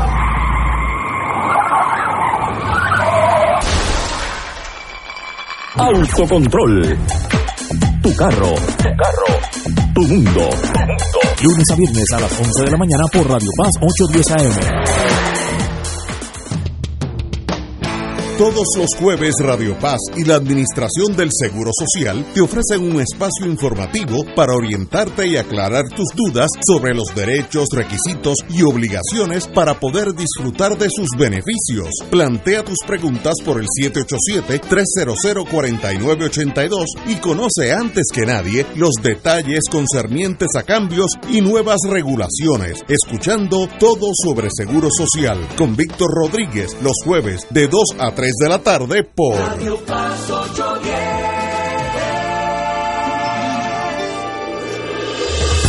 Fuego Cruzado, el programa de más credibilidad en la radio puertorriqueña, es ahora la tribuna abierta de análisis noticioso, con diversas perspectivas que exploran el trasfondo de lo que acontece a diario y cómo nos afecta. Escucha Ignacio Rivera y sus panelistas invitados de lunes a viernes en Fuego Cruzado en transmisión diferida a las 10 de la noche por Oro 92.5 FM. En Radio Paz 810 AM agradecemos las contribuciones de nuestros oyentes recibidas a través de ATH Móvil durante esta larga cuarentena, que nos ha permitido mantenernos en el aire a pesar de la difícil situación económica que nos ha golpeado duramente. Permanecemos a flote, pero cada vez es más cuesta arriba la misión de seguir operando este ministerio radial al servicio de nuestros hermanos en la fe y nuestra iglesia. Ahora más que nunca necesitamos de tu solidaridad. Entrando a la aplicación ATH móvil de la siguiente manera. Paso número 1, marca Pay Business. Paso 2, busca Radio Paz 810. Número 3, escribe la cantidad del donativo. Y número 4, presiona enviar. Muchas gracias por tu ayuda y mil bendiciones ahora y siempre.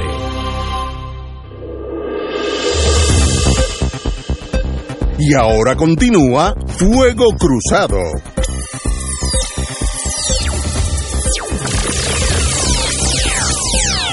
Como estamos en un ambiente, una ciénaga política por ahora, está saliendo que Miguel Romero, que está supuesto haber ganado San Juan, pero acaba de decir, confía en los votos no adjudicados. Claro. Así que eso es posible. que gane con esos votos, si no pierde, porque en este momento está atrás. Correcto. Así que él confía que podría ganar con los votos no adjudicado. Fíjate, eso él lo debió pensar antes de ponerse a proclamar. Ayer. O sea, esa es una, o sea, si tú no sabías... No te tires. Pues no, pero porque parte del, del, del protocolo de una democracia es respetar los votos y tú no puedes estar anunciando que ganaste a menos que tengas un resultado a tu favor.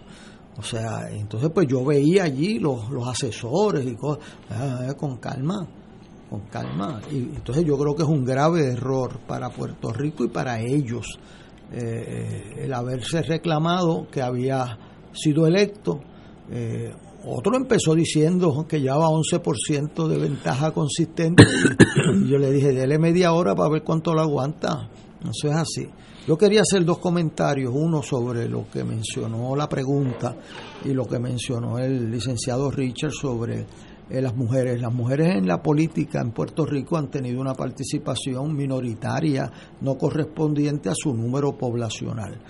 Otras sociedades le exigen un 25% de los candidatos féminos, en el Partido Demócrata exigen el 50% de los delegados, etcétera. En Puerto Rico no se hace eso, pero ha habido un esfuerzo en particular de la mujer que él es más difícil porque tiene que atender un hogar, unas tradiciones, ¿verdad? Pero para que se le haga justicia a su talento. Una de las grandes tragedias del día de ayer fue que cinco candidatas por acumulación, dos en el Senado y tres en la Cámara, y en la Cámara eran todas nuevas, y en el Senado estaba Da Álvarez, o sea, eh, quedaron fuera. Eso es un dolor profundo porque era una, eh, una aportación excepcional. Pero aquí la gente son electos no por el sexo que tienen, sino por las ideas que llevan. Dalmau es varón, la Lúgaro es, fémina, este, el doctor Vázquez es varón. O sea, yo no, no, eh, no parto en mi análisis de esa eh, situación de qué sexo tienen. Sí veo que el sistema eh, le es más difícil a una mujer normalmente competir que al varón porque conflige el horario legislativo con sus tareas de ayudar a los nenes en las asignaciones, etcétera. Eh, pero han hecho un esfuerzo excepcional las mujeres en hacerse disponibles. Y para mí una de las grandes tragedias del día de ayer es que perdimos un talento disponible de excelencia. El segundo punto, yo creo que lo que mencionaba eh, Ignacio debe producir un, pensamiento eh, radical en Puerto Rico. En Puerto Rico hay una tabla de profesor Villamín en estudios técnicos que dice que hace 25 años en Puerto Rico el 70% del dinero de educación llegaba al salón y ahora el 42%. O sea que entre más dinero le hemos dado en billones, menos llega al salón de clase porque es la teoría, la teoría de la lasaña.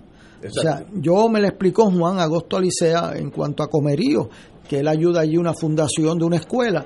Entonces la directora de la escuela dice, mire, pero es que yo compro esto y cuesta 18 dólares. Si lo mando por el departamento tengo que ir a Cagua, tengo que ir a donde qué, y me salen el doble.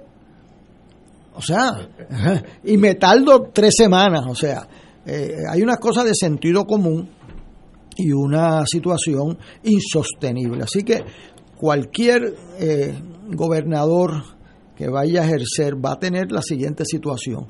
El partido de mayoría percibido, el que está ahora ganando, perdió el Senado. Por lo tanto, todos sus nombramientos tienen que ir a confirmación de un partido adversario. ¿Ah? ¿Usted no había pensado en eso? ¿Ah? El licenciado Pierluisi, si es el que gana, dice él, va a tener que someter todo su gabinete a un Senado popular o uno de coalición. Y el presupuesto, el PNP perdió la legislatura, sobre eso no hay controversia. O sea que aquí se va a requerir ir por encima de las divisiones eh, actuales. Eh, o sea que eh, eso va puede ser bueno para el país. Yo me recuerdo cuando Virgilio Ramos y Hernández Agosto con Ramón García Santiago se ponían de acuerdo en el presupuesto. Yo estuve en una reunión donde alguien vino y dijo, ah, pero ese presupuesto no tiene tal cosa para mi pueblo, yo voy a votar en contra de él. Y Hernández Agosto dijo allí, con el presupuesto no se juega. Porque ahí están la obra pública del cual es la mano amiga de la gente pobre de este país. Entonces yo dije, pues tú una clase de gobierno el presupuesto hay que votarle a favor, porque ahí están los, la obra pública del país. Pues tú tienes que ver que hay unas tradiciones buenas y hay unas tradiciones malas. La cosa aquella del, del 2004 entre el, presidente de la Cámara y Aníbal Acevedo fue una tragedia para este país. Eh, una, o sea, y ahora viene un gobierno dividido, eso probablemente, y dividido dos veces, porque no va a haber mayorías amplias en la legislatura para nadie. Así que eh, va a requerir de los mejores ángeles, como diría alguien, eh, de la naturaleza puertorriqueña.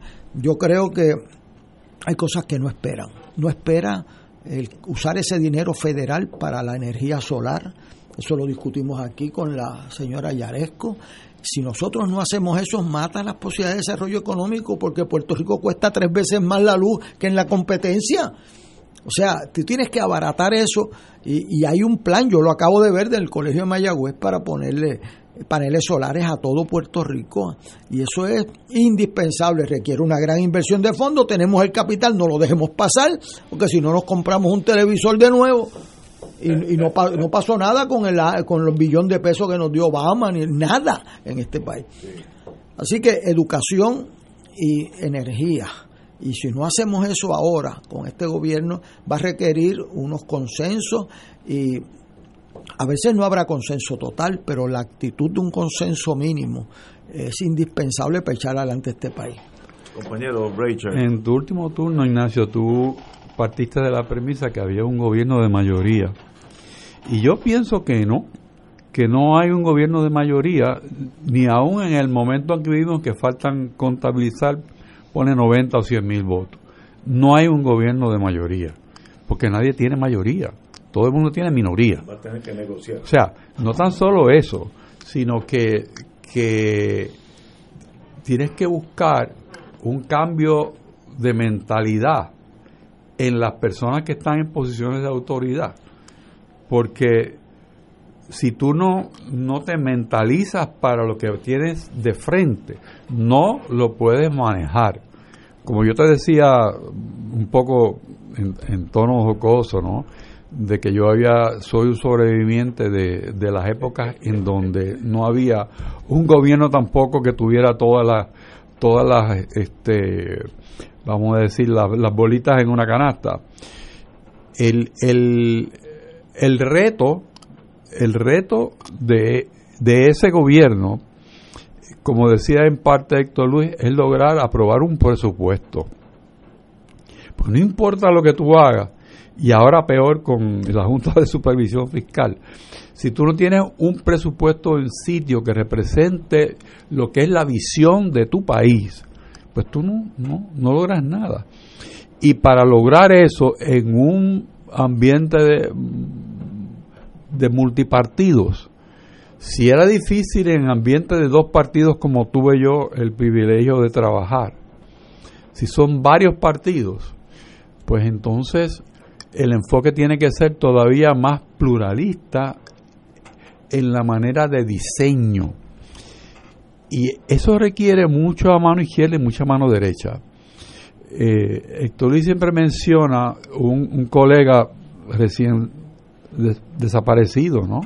Vigilio Ramos, como una persona que podía manejar ese ambiente, tanto en la cuestión electoral como en la cuestión de presupuesto. Y es cierto, Virgilio eh, era sin duda un, un PNP eh, a ultranza, pero no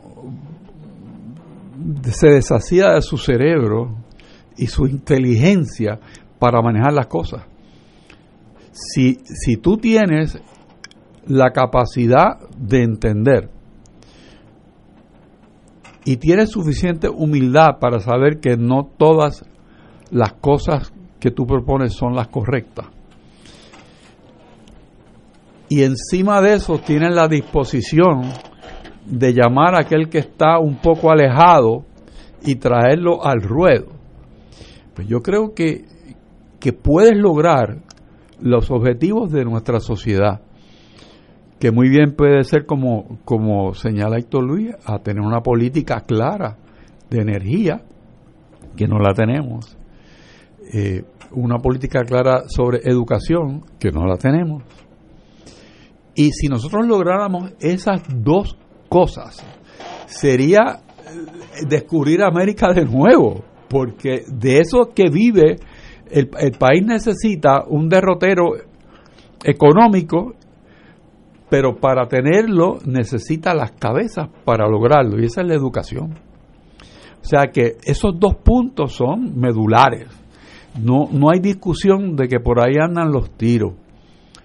Pero todo eso tiene que estar de mano con un gobierno limpio, un gobierno honesto, un gobierno bien intencionado y que todas las partes que tienen que ver con la solución están en sincronía. No porque piensen todos que van a conseguir todo lo que quieren conseguir, no, sino que esto nos lleva un paso más hacia adelante en lograr las metas de este país. O sea, si eso filtra, si eso se vive, si eso se entiende, como se ha entendido en otras épocas, ¿ah?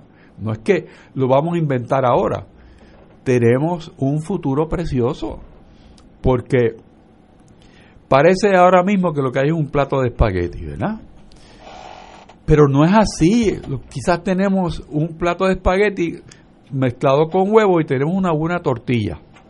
O sea, tenemos algo al frente que es posible darle forma, darle dirección y si hay voluntad, y yo creo que la hay, podemos salir adelante con éxito.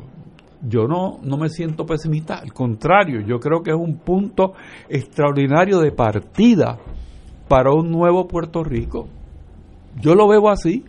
No son pedazos de cosas que están, sino que vamos a armarlas para que sea un vehículo eficaz hacia el futuro de Puerto Rico. Estamos totalmente de acuerdo. Eh, en distritos, tengo aquí los, los nombres de las que los que ganaron y los que perdieron. Distrito 1 de San Juan, Henry Newman y Nitza Morán del PNP ganaron ah, ampliamente. Distrito 2 de Bayamón, Carmelo Río y Migdalia Padilla también repitieron. Distrito 3 de Recibo ya hubo cambio. Elizabeth Rosa y Rubén Soto, ambos del PPD, eh, derrotaron a Chayán Martínez y Joito Pérez del PNP. Distrito 4 de Mayagüez, ganadores Ada García Montes y Migdalia González, Luis Daniel Muñiz y Marcos Fabián González del PNP perdieron. Distrito 5 Ponce, Mariali González y Ramón Puig del PPD ganaron, incumbente Luis Verdiel y Nelson Cruz, ambos del PNP, perdieron. Guayama, Distrito 6, Gretchen Howe y Albert Torres, PPD ganaron, se colgaron Axel Roque y Wanda Cruz. Siete de Humacao, Rosamar Trujillo y Gil Román, PPD ganaron, incumbentes Miguel Laureano y Wanda Soto perdieron.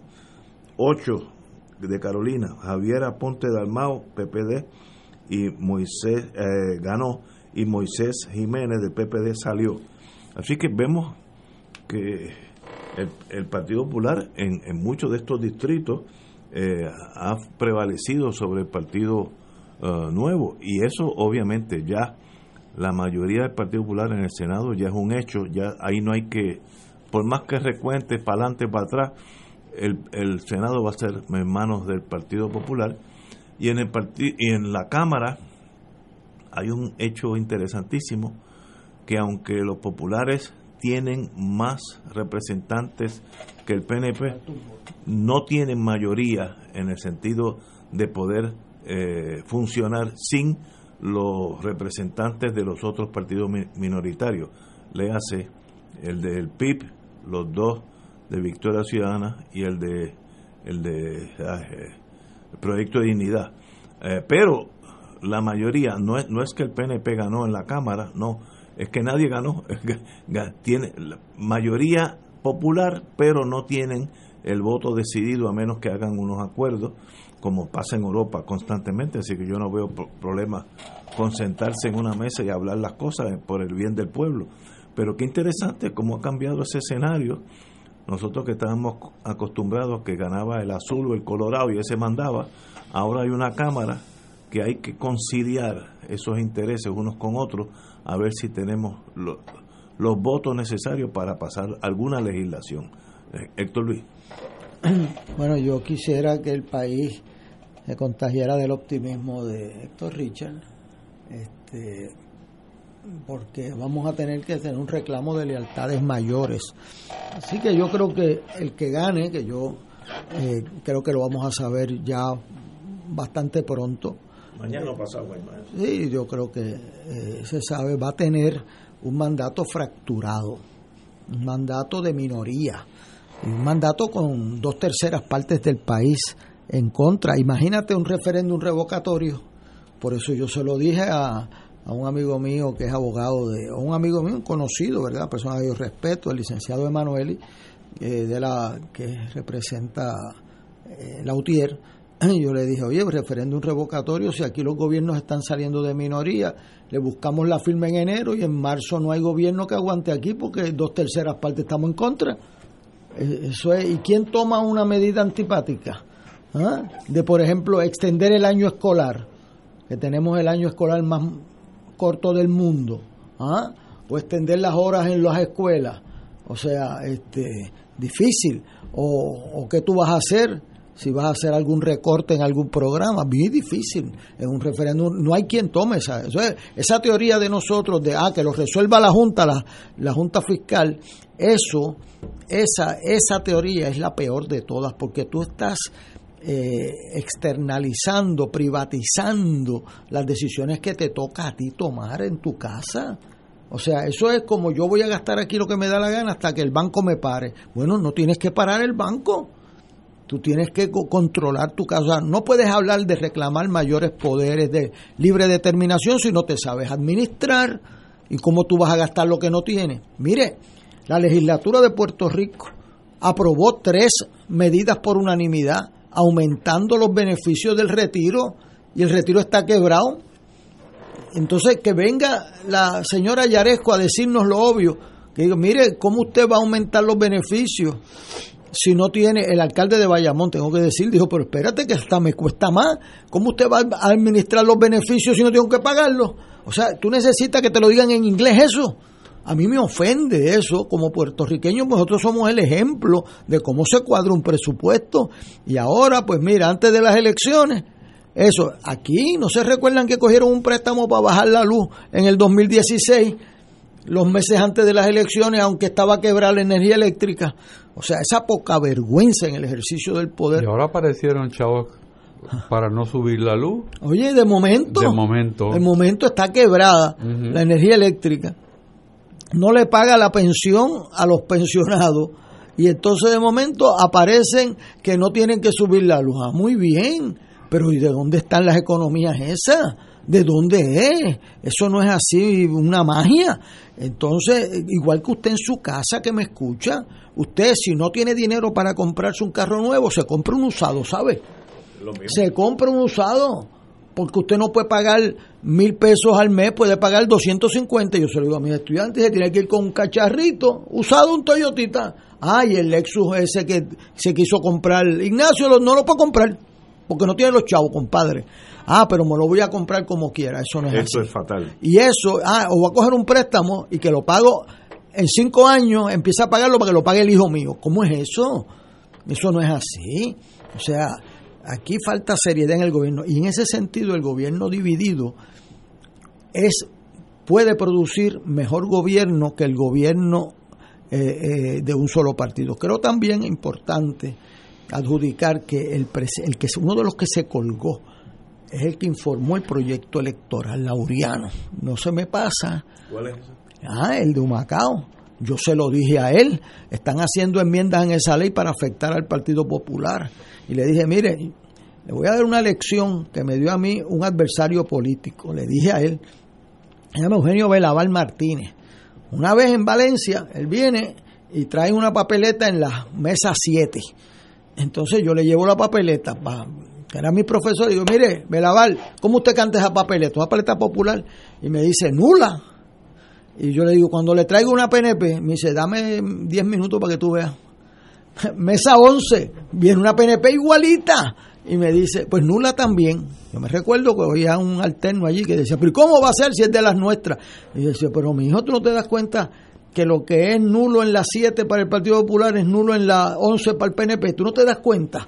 O sea, que, que por eso tú no puedes hacer eh, esa teoría de que los míos primero acomode lugar. Y eso ha destruido parte del servicio público de Puerto Rico. Y creo, fíjate, que eso puede ser una oportunidad con que nadie tenga mayoría en la Cámara, sabe Dios, y es posible que sean diferentes en el Senado y, y ciertamente en la gobernación, pues que eso pueda causar un rigor en el servicio público y en la agenda de Puerto Rico. Se puede usar para mal o se puede usar para bien.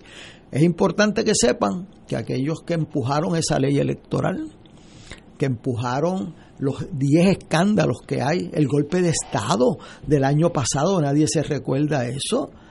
Los legisladores del PNP y los alcaldes del PNP queriendo dar un golpe a la Constitución y a Wanda Vázquez. ¿Ustedes no se recuerdan eso? ¿Eso se te quedó de la lista, Ignacio? El golpe de Estado de agosto del 2019. Ah, tres días. Reina por, un, por tres días. No, no, el que llevaron llevaron a los legisladores frente a la, constitución que firmó Luis Muñoz Marín, Fernó Ferré y García Méndez, los llevaron allí para violentar la constitución y aquí no ha pasado nada. ¿Para que qué era? Para que Wanda Vázquez renunciara a la constitución y la gobernación y nombrara a Jennifer González. Eso pasó en este país, un intento de golpe de Estado. Entonces, por eso la oportunidad de, la licenciada Vázquez es una tragedia más para Puerto Rico totalmente innecesaria. Nosotros la apoyamos aquí, lo dijimos, la apoyé públicamente, fui al colegio de abogados en contra de mucha gente de mi partido para decirle, ella es la gobernadora constitucional y hay que respetarle eso. Y Rivera Chats aquí no puede gobernar desde la presidencia del Senado por encima de la constitución. No puede hacer eso. Entonces, eh, ahí veo cómo la gente se monta en dictadura por el miedo y las componendas. ¿Por qué no protestaron más gente la ley electoral? Tienen que preguntarse eso. ¿Ah? ¿Por qué Wanda Vázquez tuvo que doblar rodillas? Porque no tenía funcionario de colegio. Ay bendito. Ah, pues dedíquese a eso, pero no entregó el país su buen nombre. Así que ahora nos toca pasar este trago, pero sí, me voy a contagiar un poco aquí del entusiasmo de, de Héctor Richard, porque he visto también que cuando no hay un, un poder absoluto, los abusos pueden disminuir radicalmente. Y esperamos que usemos este mandato para bien, y es verdad, porque entonces dicen, bueno, tengo que ir al Senado, ah, me citan de la Cámara a testificar, ah, vete tú por mí, porque aquí muchos de los que mandan, eh, yo los vi pidiendo votos ilegales y yo les decía, mire, yo los he visto cuando llegan allí de momento, adiós, yo no te conozco, ¿y cómo es eso? Así que puede ser para bien eh, y ciertamente hay que respetar la voluntad del electorado y que aquí no haya existido anoche un solo incidente de confrontación. Eso es lo mejor de Puerto Rico y en los colegios en extremo las cortesías, ni un incidente en más de un millón de votantes ayer con el sol eh, hora y media, dos, tres horas, a las cinco, seis, siete, ocho de la noche, gente votando anoche. Eh, y eso habla bien de Puerto Rico y vamos a darle un turno ahí de esperanza al, al, turno de, de, Richard.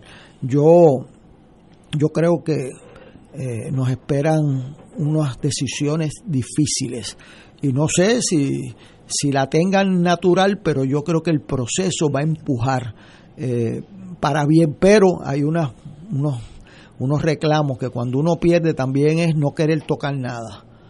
O sea, porque este interés tocó aquí, este interés tocó acá. Entonces se crea una, una inercia de no hacer nada porque puedo perder este voto, si hago esto en educación pierdo este voto de los supervisores, si hago esto pues me critican aquí, o sea, entonces pues necesitan la actitud de Ignacio. O sea, yo esto va a ser cuatro años y la única manera en que no sea es que lo juegue como si no fuera, o sea, que no voy a competir más, que era la teoría como empezó Wanda Vázquez. Esto es lo que hay que hacer y es lo que hay que hacer. Y eso refleja liderato. Espero que para el bien del país podamos sobreponer esta, esta división porque Puerto Rico necesita gobierno y no se puede recostar en que la Junta Fiscal nos venga a poner la casa en orden. Esa no es la manera de gobernar al país. Y con la composición de la nueva Junta vamos a tener unas confrontaciones eh, casi inmediatas. Bueno, ya hubo uno, que este ese señor ¿Se fue? Se, fue, dejó sin quórum. No, no fue que se fue, dejó sin quórum. para que no hubiera quórum porque iban a, a tomar una decisión que él no estaba de acuerdo y dice, bueno, pues no hay quórum, me, me voy. Porque era demasiado generosa para el pueblo de Puerto Rico. Eso, eso el año que viene va a ser bien difícil para todos nosotros. Señores, tenemos que ir a una pausa, son las 7 menos cuarto. Parece que... Esto es Fuego Cruzado por Radio Paz 810 AM. En serio que los grandes descuentos te sorprenderán en tus dealers Chrysler, Jeep, Dodge y Ram. Llévate la Jeep Renegade desde 299 al mes. Móntate en una Jeep Compass desde 24,995 o en el increíble Jeep Gladiator con bono de 3,000 dólares. Esto es algo que tienes que ver para creer. Así que date la vuelta que los grandes descuentos te sorprenderán solo en tus dealers Chrysler, Jeep, Dodge y Ram. Detalles en la prensa. Fuego Cruzado está contigo en todo Puerto Rico. El municipio de Carolina quiere que te protejas y que estés alerta para evitar el contagio al COVID-19. Evita las multitudes y las reuniones con personas que no viven contigo. Establece seis pies de distancia de otras personas. Cubre tu nariz y boca con una mascarilla cuando estés fuera de casa. Lávate las manos con agua y jabón y desinfecta las áreas que tocas con frecuencia. Llama a la línea confidencial de ayuda a ciudadanos positivos de Carolina al 787-701-0995. Porque te queremos saludable, edúcate, protégete y evita el contagio. Autorizado por la Oficina del Contralor De todo un poco, con Manolo Almeida, el más ameno en tus mañanas por Radio Paz 810 AM, de martes a viernes a las 9 de la mañana. Notas positivas, salud, ambiente, negocios y entretenimiento. Manolo Almeida, doctora Bárbara Bustillo y la periodista Frances Raya. De todo un poco, martes a viernes por Radio Paz. ¡Estamos vivos! Fanático del deporte, la mejor información y el mejor análisis lo escuchas los sábados a las 2 de la tarde por Impacto Deportivo con Javier Sabat y el más completo elenco en deportes por Radio Paz 810 AM y en las redes sociales Facebook Impacto Deportivo, Radio PR, Twitter e Instagram. Impacto underscore Deport. Juntos, impactando el deporte nacional. Y ahora continúa Fuego Cruzado.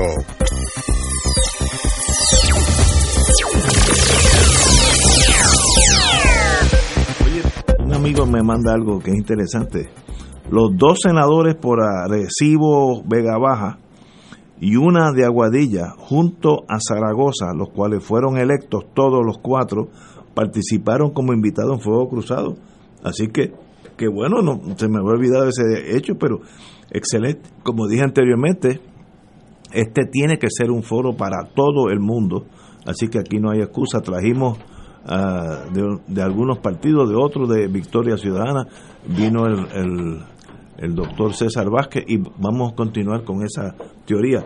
Como Héctor Luis acaba de entrar al estudio, lo que, lo que leí fue que me recuerdan que los, los dos senadores de Arecibo Vega Baja, una senadora de Aguadilla junto a el amigo Zaragoza, los cuales los cuatro fueron electos, participaron como invitados en Fuego Cruzado. Así que que se repita y continuaremos por ahí mientras usted sea el eh, candidato a algo en el sentido político, tiene las puertas abiertas en Puerto Rico en, en Fuego Cruzado sin, sin cuestionar hacia dónde usted tira, porque lo que es minoría hoy, mañana puede ser mayoría. iris the way it que hemos aprendido eh, eso en ese sentido. Bueno, hablemos de Estados Unidos, parece que hay eh, menos susto, vamos a ponerlo así. Eh, me dice mi hija que ganó Biden en Wisconsin y estado y, y Michigan, estados que habían sido de Trump, así que Biden se acerca al número mágico que 170 o 270 votos, 270. 270 votos electorales. Así que está ley de uno o dos estados y ya está. Me gustaría que eso pasara infinitamente, mucho más importante aquella elección que esta, porque aquí gane uno o gane el otro, eh, son gente decente, gente tranquila, si hubiera ganado o si gana Charlie Delgado, no tengo problema alguno con él, Pierluisi tampoco, Lúgaro tampoco, el doctor César Vázquez, etcétera, etcétera, el compañero Dalmao, todos son buenos puertorriqueños, allá no, allá hay una persona para mí demente que ostenta el poder y para mí está demente en el sentido clínico, no estoy diciendo que es medio excéntrico, ese está medio tostado y Biden pues, volvía a traer, volvería a traer a, la nación americana el prestigio que siempre ha tenido. Yo tengo una hija que tiene dos pasaportes y viaja muchísimo por su trabajo y en los últimos años viaja con el pasaporte italiano porque a los Estados Unidos hasta lo miran mal en muchos países de Europa, no estamos hablando allá en África, no, no, de Europa, porque ah, este señor se ha encargado de que la imagen de los Estados Unidos es de bully, o hace lo que yo digo, te doy con un marrón por la cabeza. Así que yo de verdad, esa, esa es la elección que me gustaría que triunfara en esa. Eh, aquí, mire, pues, estoy cómodo con el que gane, aunque ya aparente da la apariencia que va a ser este señor Pierluisi, pero eso lo veremos. Esto es como el boxeo. Tú no ganas hasta que el árbitro te levanta la mano. Momentos antes puedes perder las elecciones. Bueno, eh, señores, ah, en este momento Pierluisi está por 12 mil votos adelante en el conteo. Faltan unos 80 mil votos adelantados, pero me imagino que eso va a romper en la misma proporción Así que será más o menos eh, de esos 50 mil o lo que sean. Eh, Charlie cogerá la mitad y, y, y Pierluisi la otra mitad, así que se quedará más o menos por unos 12 mil.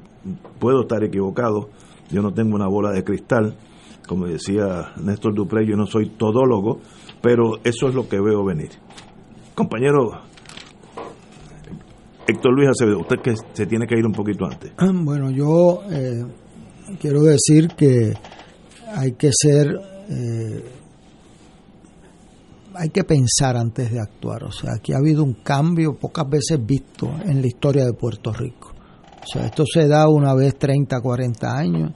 Eh, quien interpreta los cambios radicales, como pasó con el voto de la mujer y el voto de los analfabetas, dura, eh, dirige quien no lo entiende porque sigue haciendo lo, mismo, como decía Einstein, si usted hace lo mismo no espere resultados diferentes. Aquí ha habido un mensaje radical, radical. Esto no es ninguna cuestión pasajera, aquí lo único que es permanente aquí es el cambio y, la, y esto es un gobierno de múltiples minorías. Y, y entender que esas minorías son más fluidas que gobiernos de mayoría es bien básico. Y entonces usted eh, como político tiene que ser portavoz de los más vulnerables, de las causas grandes, y esto es un rechazo al individualismo y al abuso de poder. Yo veía anoche en televisión gente que tumbaron a los alcaldes de 12 años con una, un sentimiento revolucionario. O sea, esto hay que, este abuso hay que acabar, una cosa bien fuerte.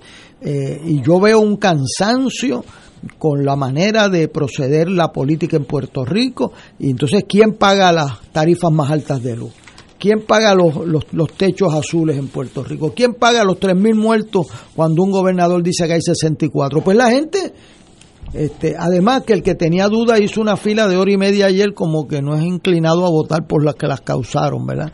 Este, y la lealtad de la gente a votar es, es esperanzadora, así que yo eh, acepto la derrota de mi partido eh, y la acepto y quiero indagar sus causas porque si uno no hace un buen diagnóstico no puede dar una buena corrección de conducta.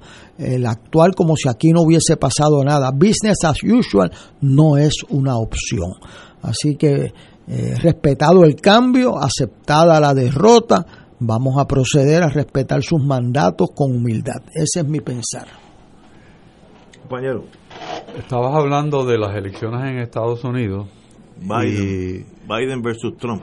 Biden ha sido muy cauteloso en explicar la situación en que se encuentra su candidatura. Eh, siempre ha sido, tengo esperanza de, prevalecer eh, mientras se cuentan los votos. No así la posición del presidente, Sí, no, eso es todo. que ha ya cuestionado la legitimidad de resultados. Eh, antes que en Wisconsin terminaran de contar los votos, ya la, los huestes de Trump estaban cuestionando la validez de la elección y que va a cuestionar todos los sitios donde haya votos por contar que lleguen por correo. O sea que, que él va de frente a cuestionar la legitimidad de la elección tal como lo predijo. Él lo dijo hace mes y pico que si él no ganaba iba a cuestionar, iba a impugnar la elección porque Lo- había fraude. Lo hará, estoy seguro. Y, y eso es lo que estaba haciendo. Todos los casos que han llevado cuestionando la validez de los votos por correo los ha perdido. Pero eso no quiere decir que no aparezcan algunos que estén mal eh, emitidos o mal contabilizados y le dé pie palmaví, como dirían en mi pueblo. O sea que la situación de Trump y su actitud hacia aceptar o no eh, su derrota, si es que se coagula, pues va a producir una, estoy seguro, por lo menos insomnio en el pueblo norteamericano e histeria en el mundo libre, porque eh, una de las piezas principales está disfuncional y, y eso pues tiene un peso muy grande en, el, en el- la plataforma mundial donde se deciden las cosas y, y donde los Estados Unidos eran, y subrayo, eran la voz de la cordura y la voz de la conciliación y la voz de la solución. Eso pues ya pasó a la historia y por eso Europa se ha buscado su propio sitio ya Sí. para manejar el tema con China. Sí, no, estoy de acuerdo. Europa se ha, a, a Europa le ha venido bien los años Trump porque ellos han tenido que hacerse eh, independientes en el sentido de sus intereses creados y Alemania es a la cabeza de, de esa de esa Unión Europea. Eh, Rusia, el poder de Rusia en el sentido político en el mundo ha subido también ante ante el trumpismo que es algo sencillamente irracional, pero ya veremos, parece que la victoria va a ser de Biden y sería pues lo mejor que le pasaría al mundo nuestro eh, y al mundo libre también, así que qué bueno. Eh, eh, Charlie Delgado denuncia hallazgos de decenas de maletines con papeletas sin contar. Bueno, ¿dónde las encontró? Y si son, pues que se cuenten. Esto, pero puede haber mano criminal. Yo dudo, nuestro sistema es tan bueno, yo confío tanto en la gente que sería incapaz yo pensar de que alguien está jugando sucio en este mundo. Sería una, otra tragedia más para Puerto Rico. Tenemos que irnos. Así que mañana será jueves y estaremos aquí a las 17 horas. Hasta mañana, amigos.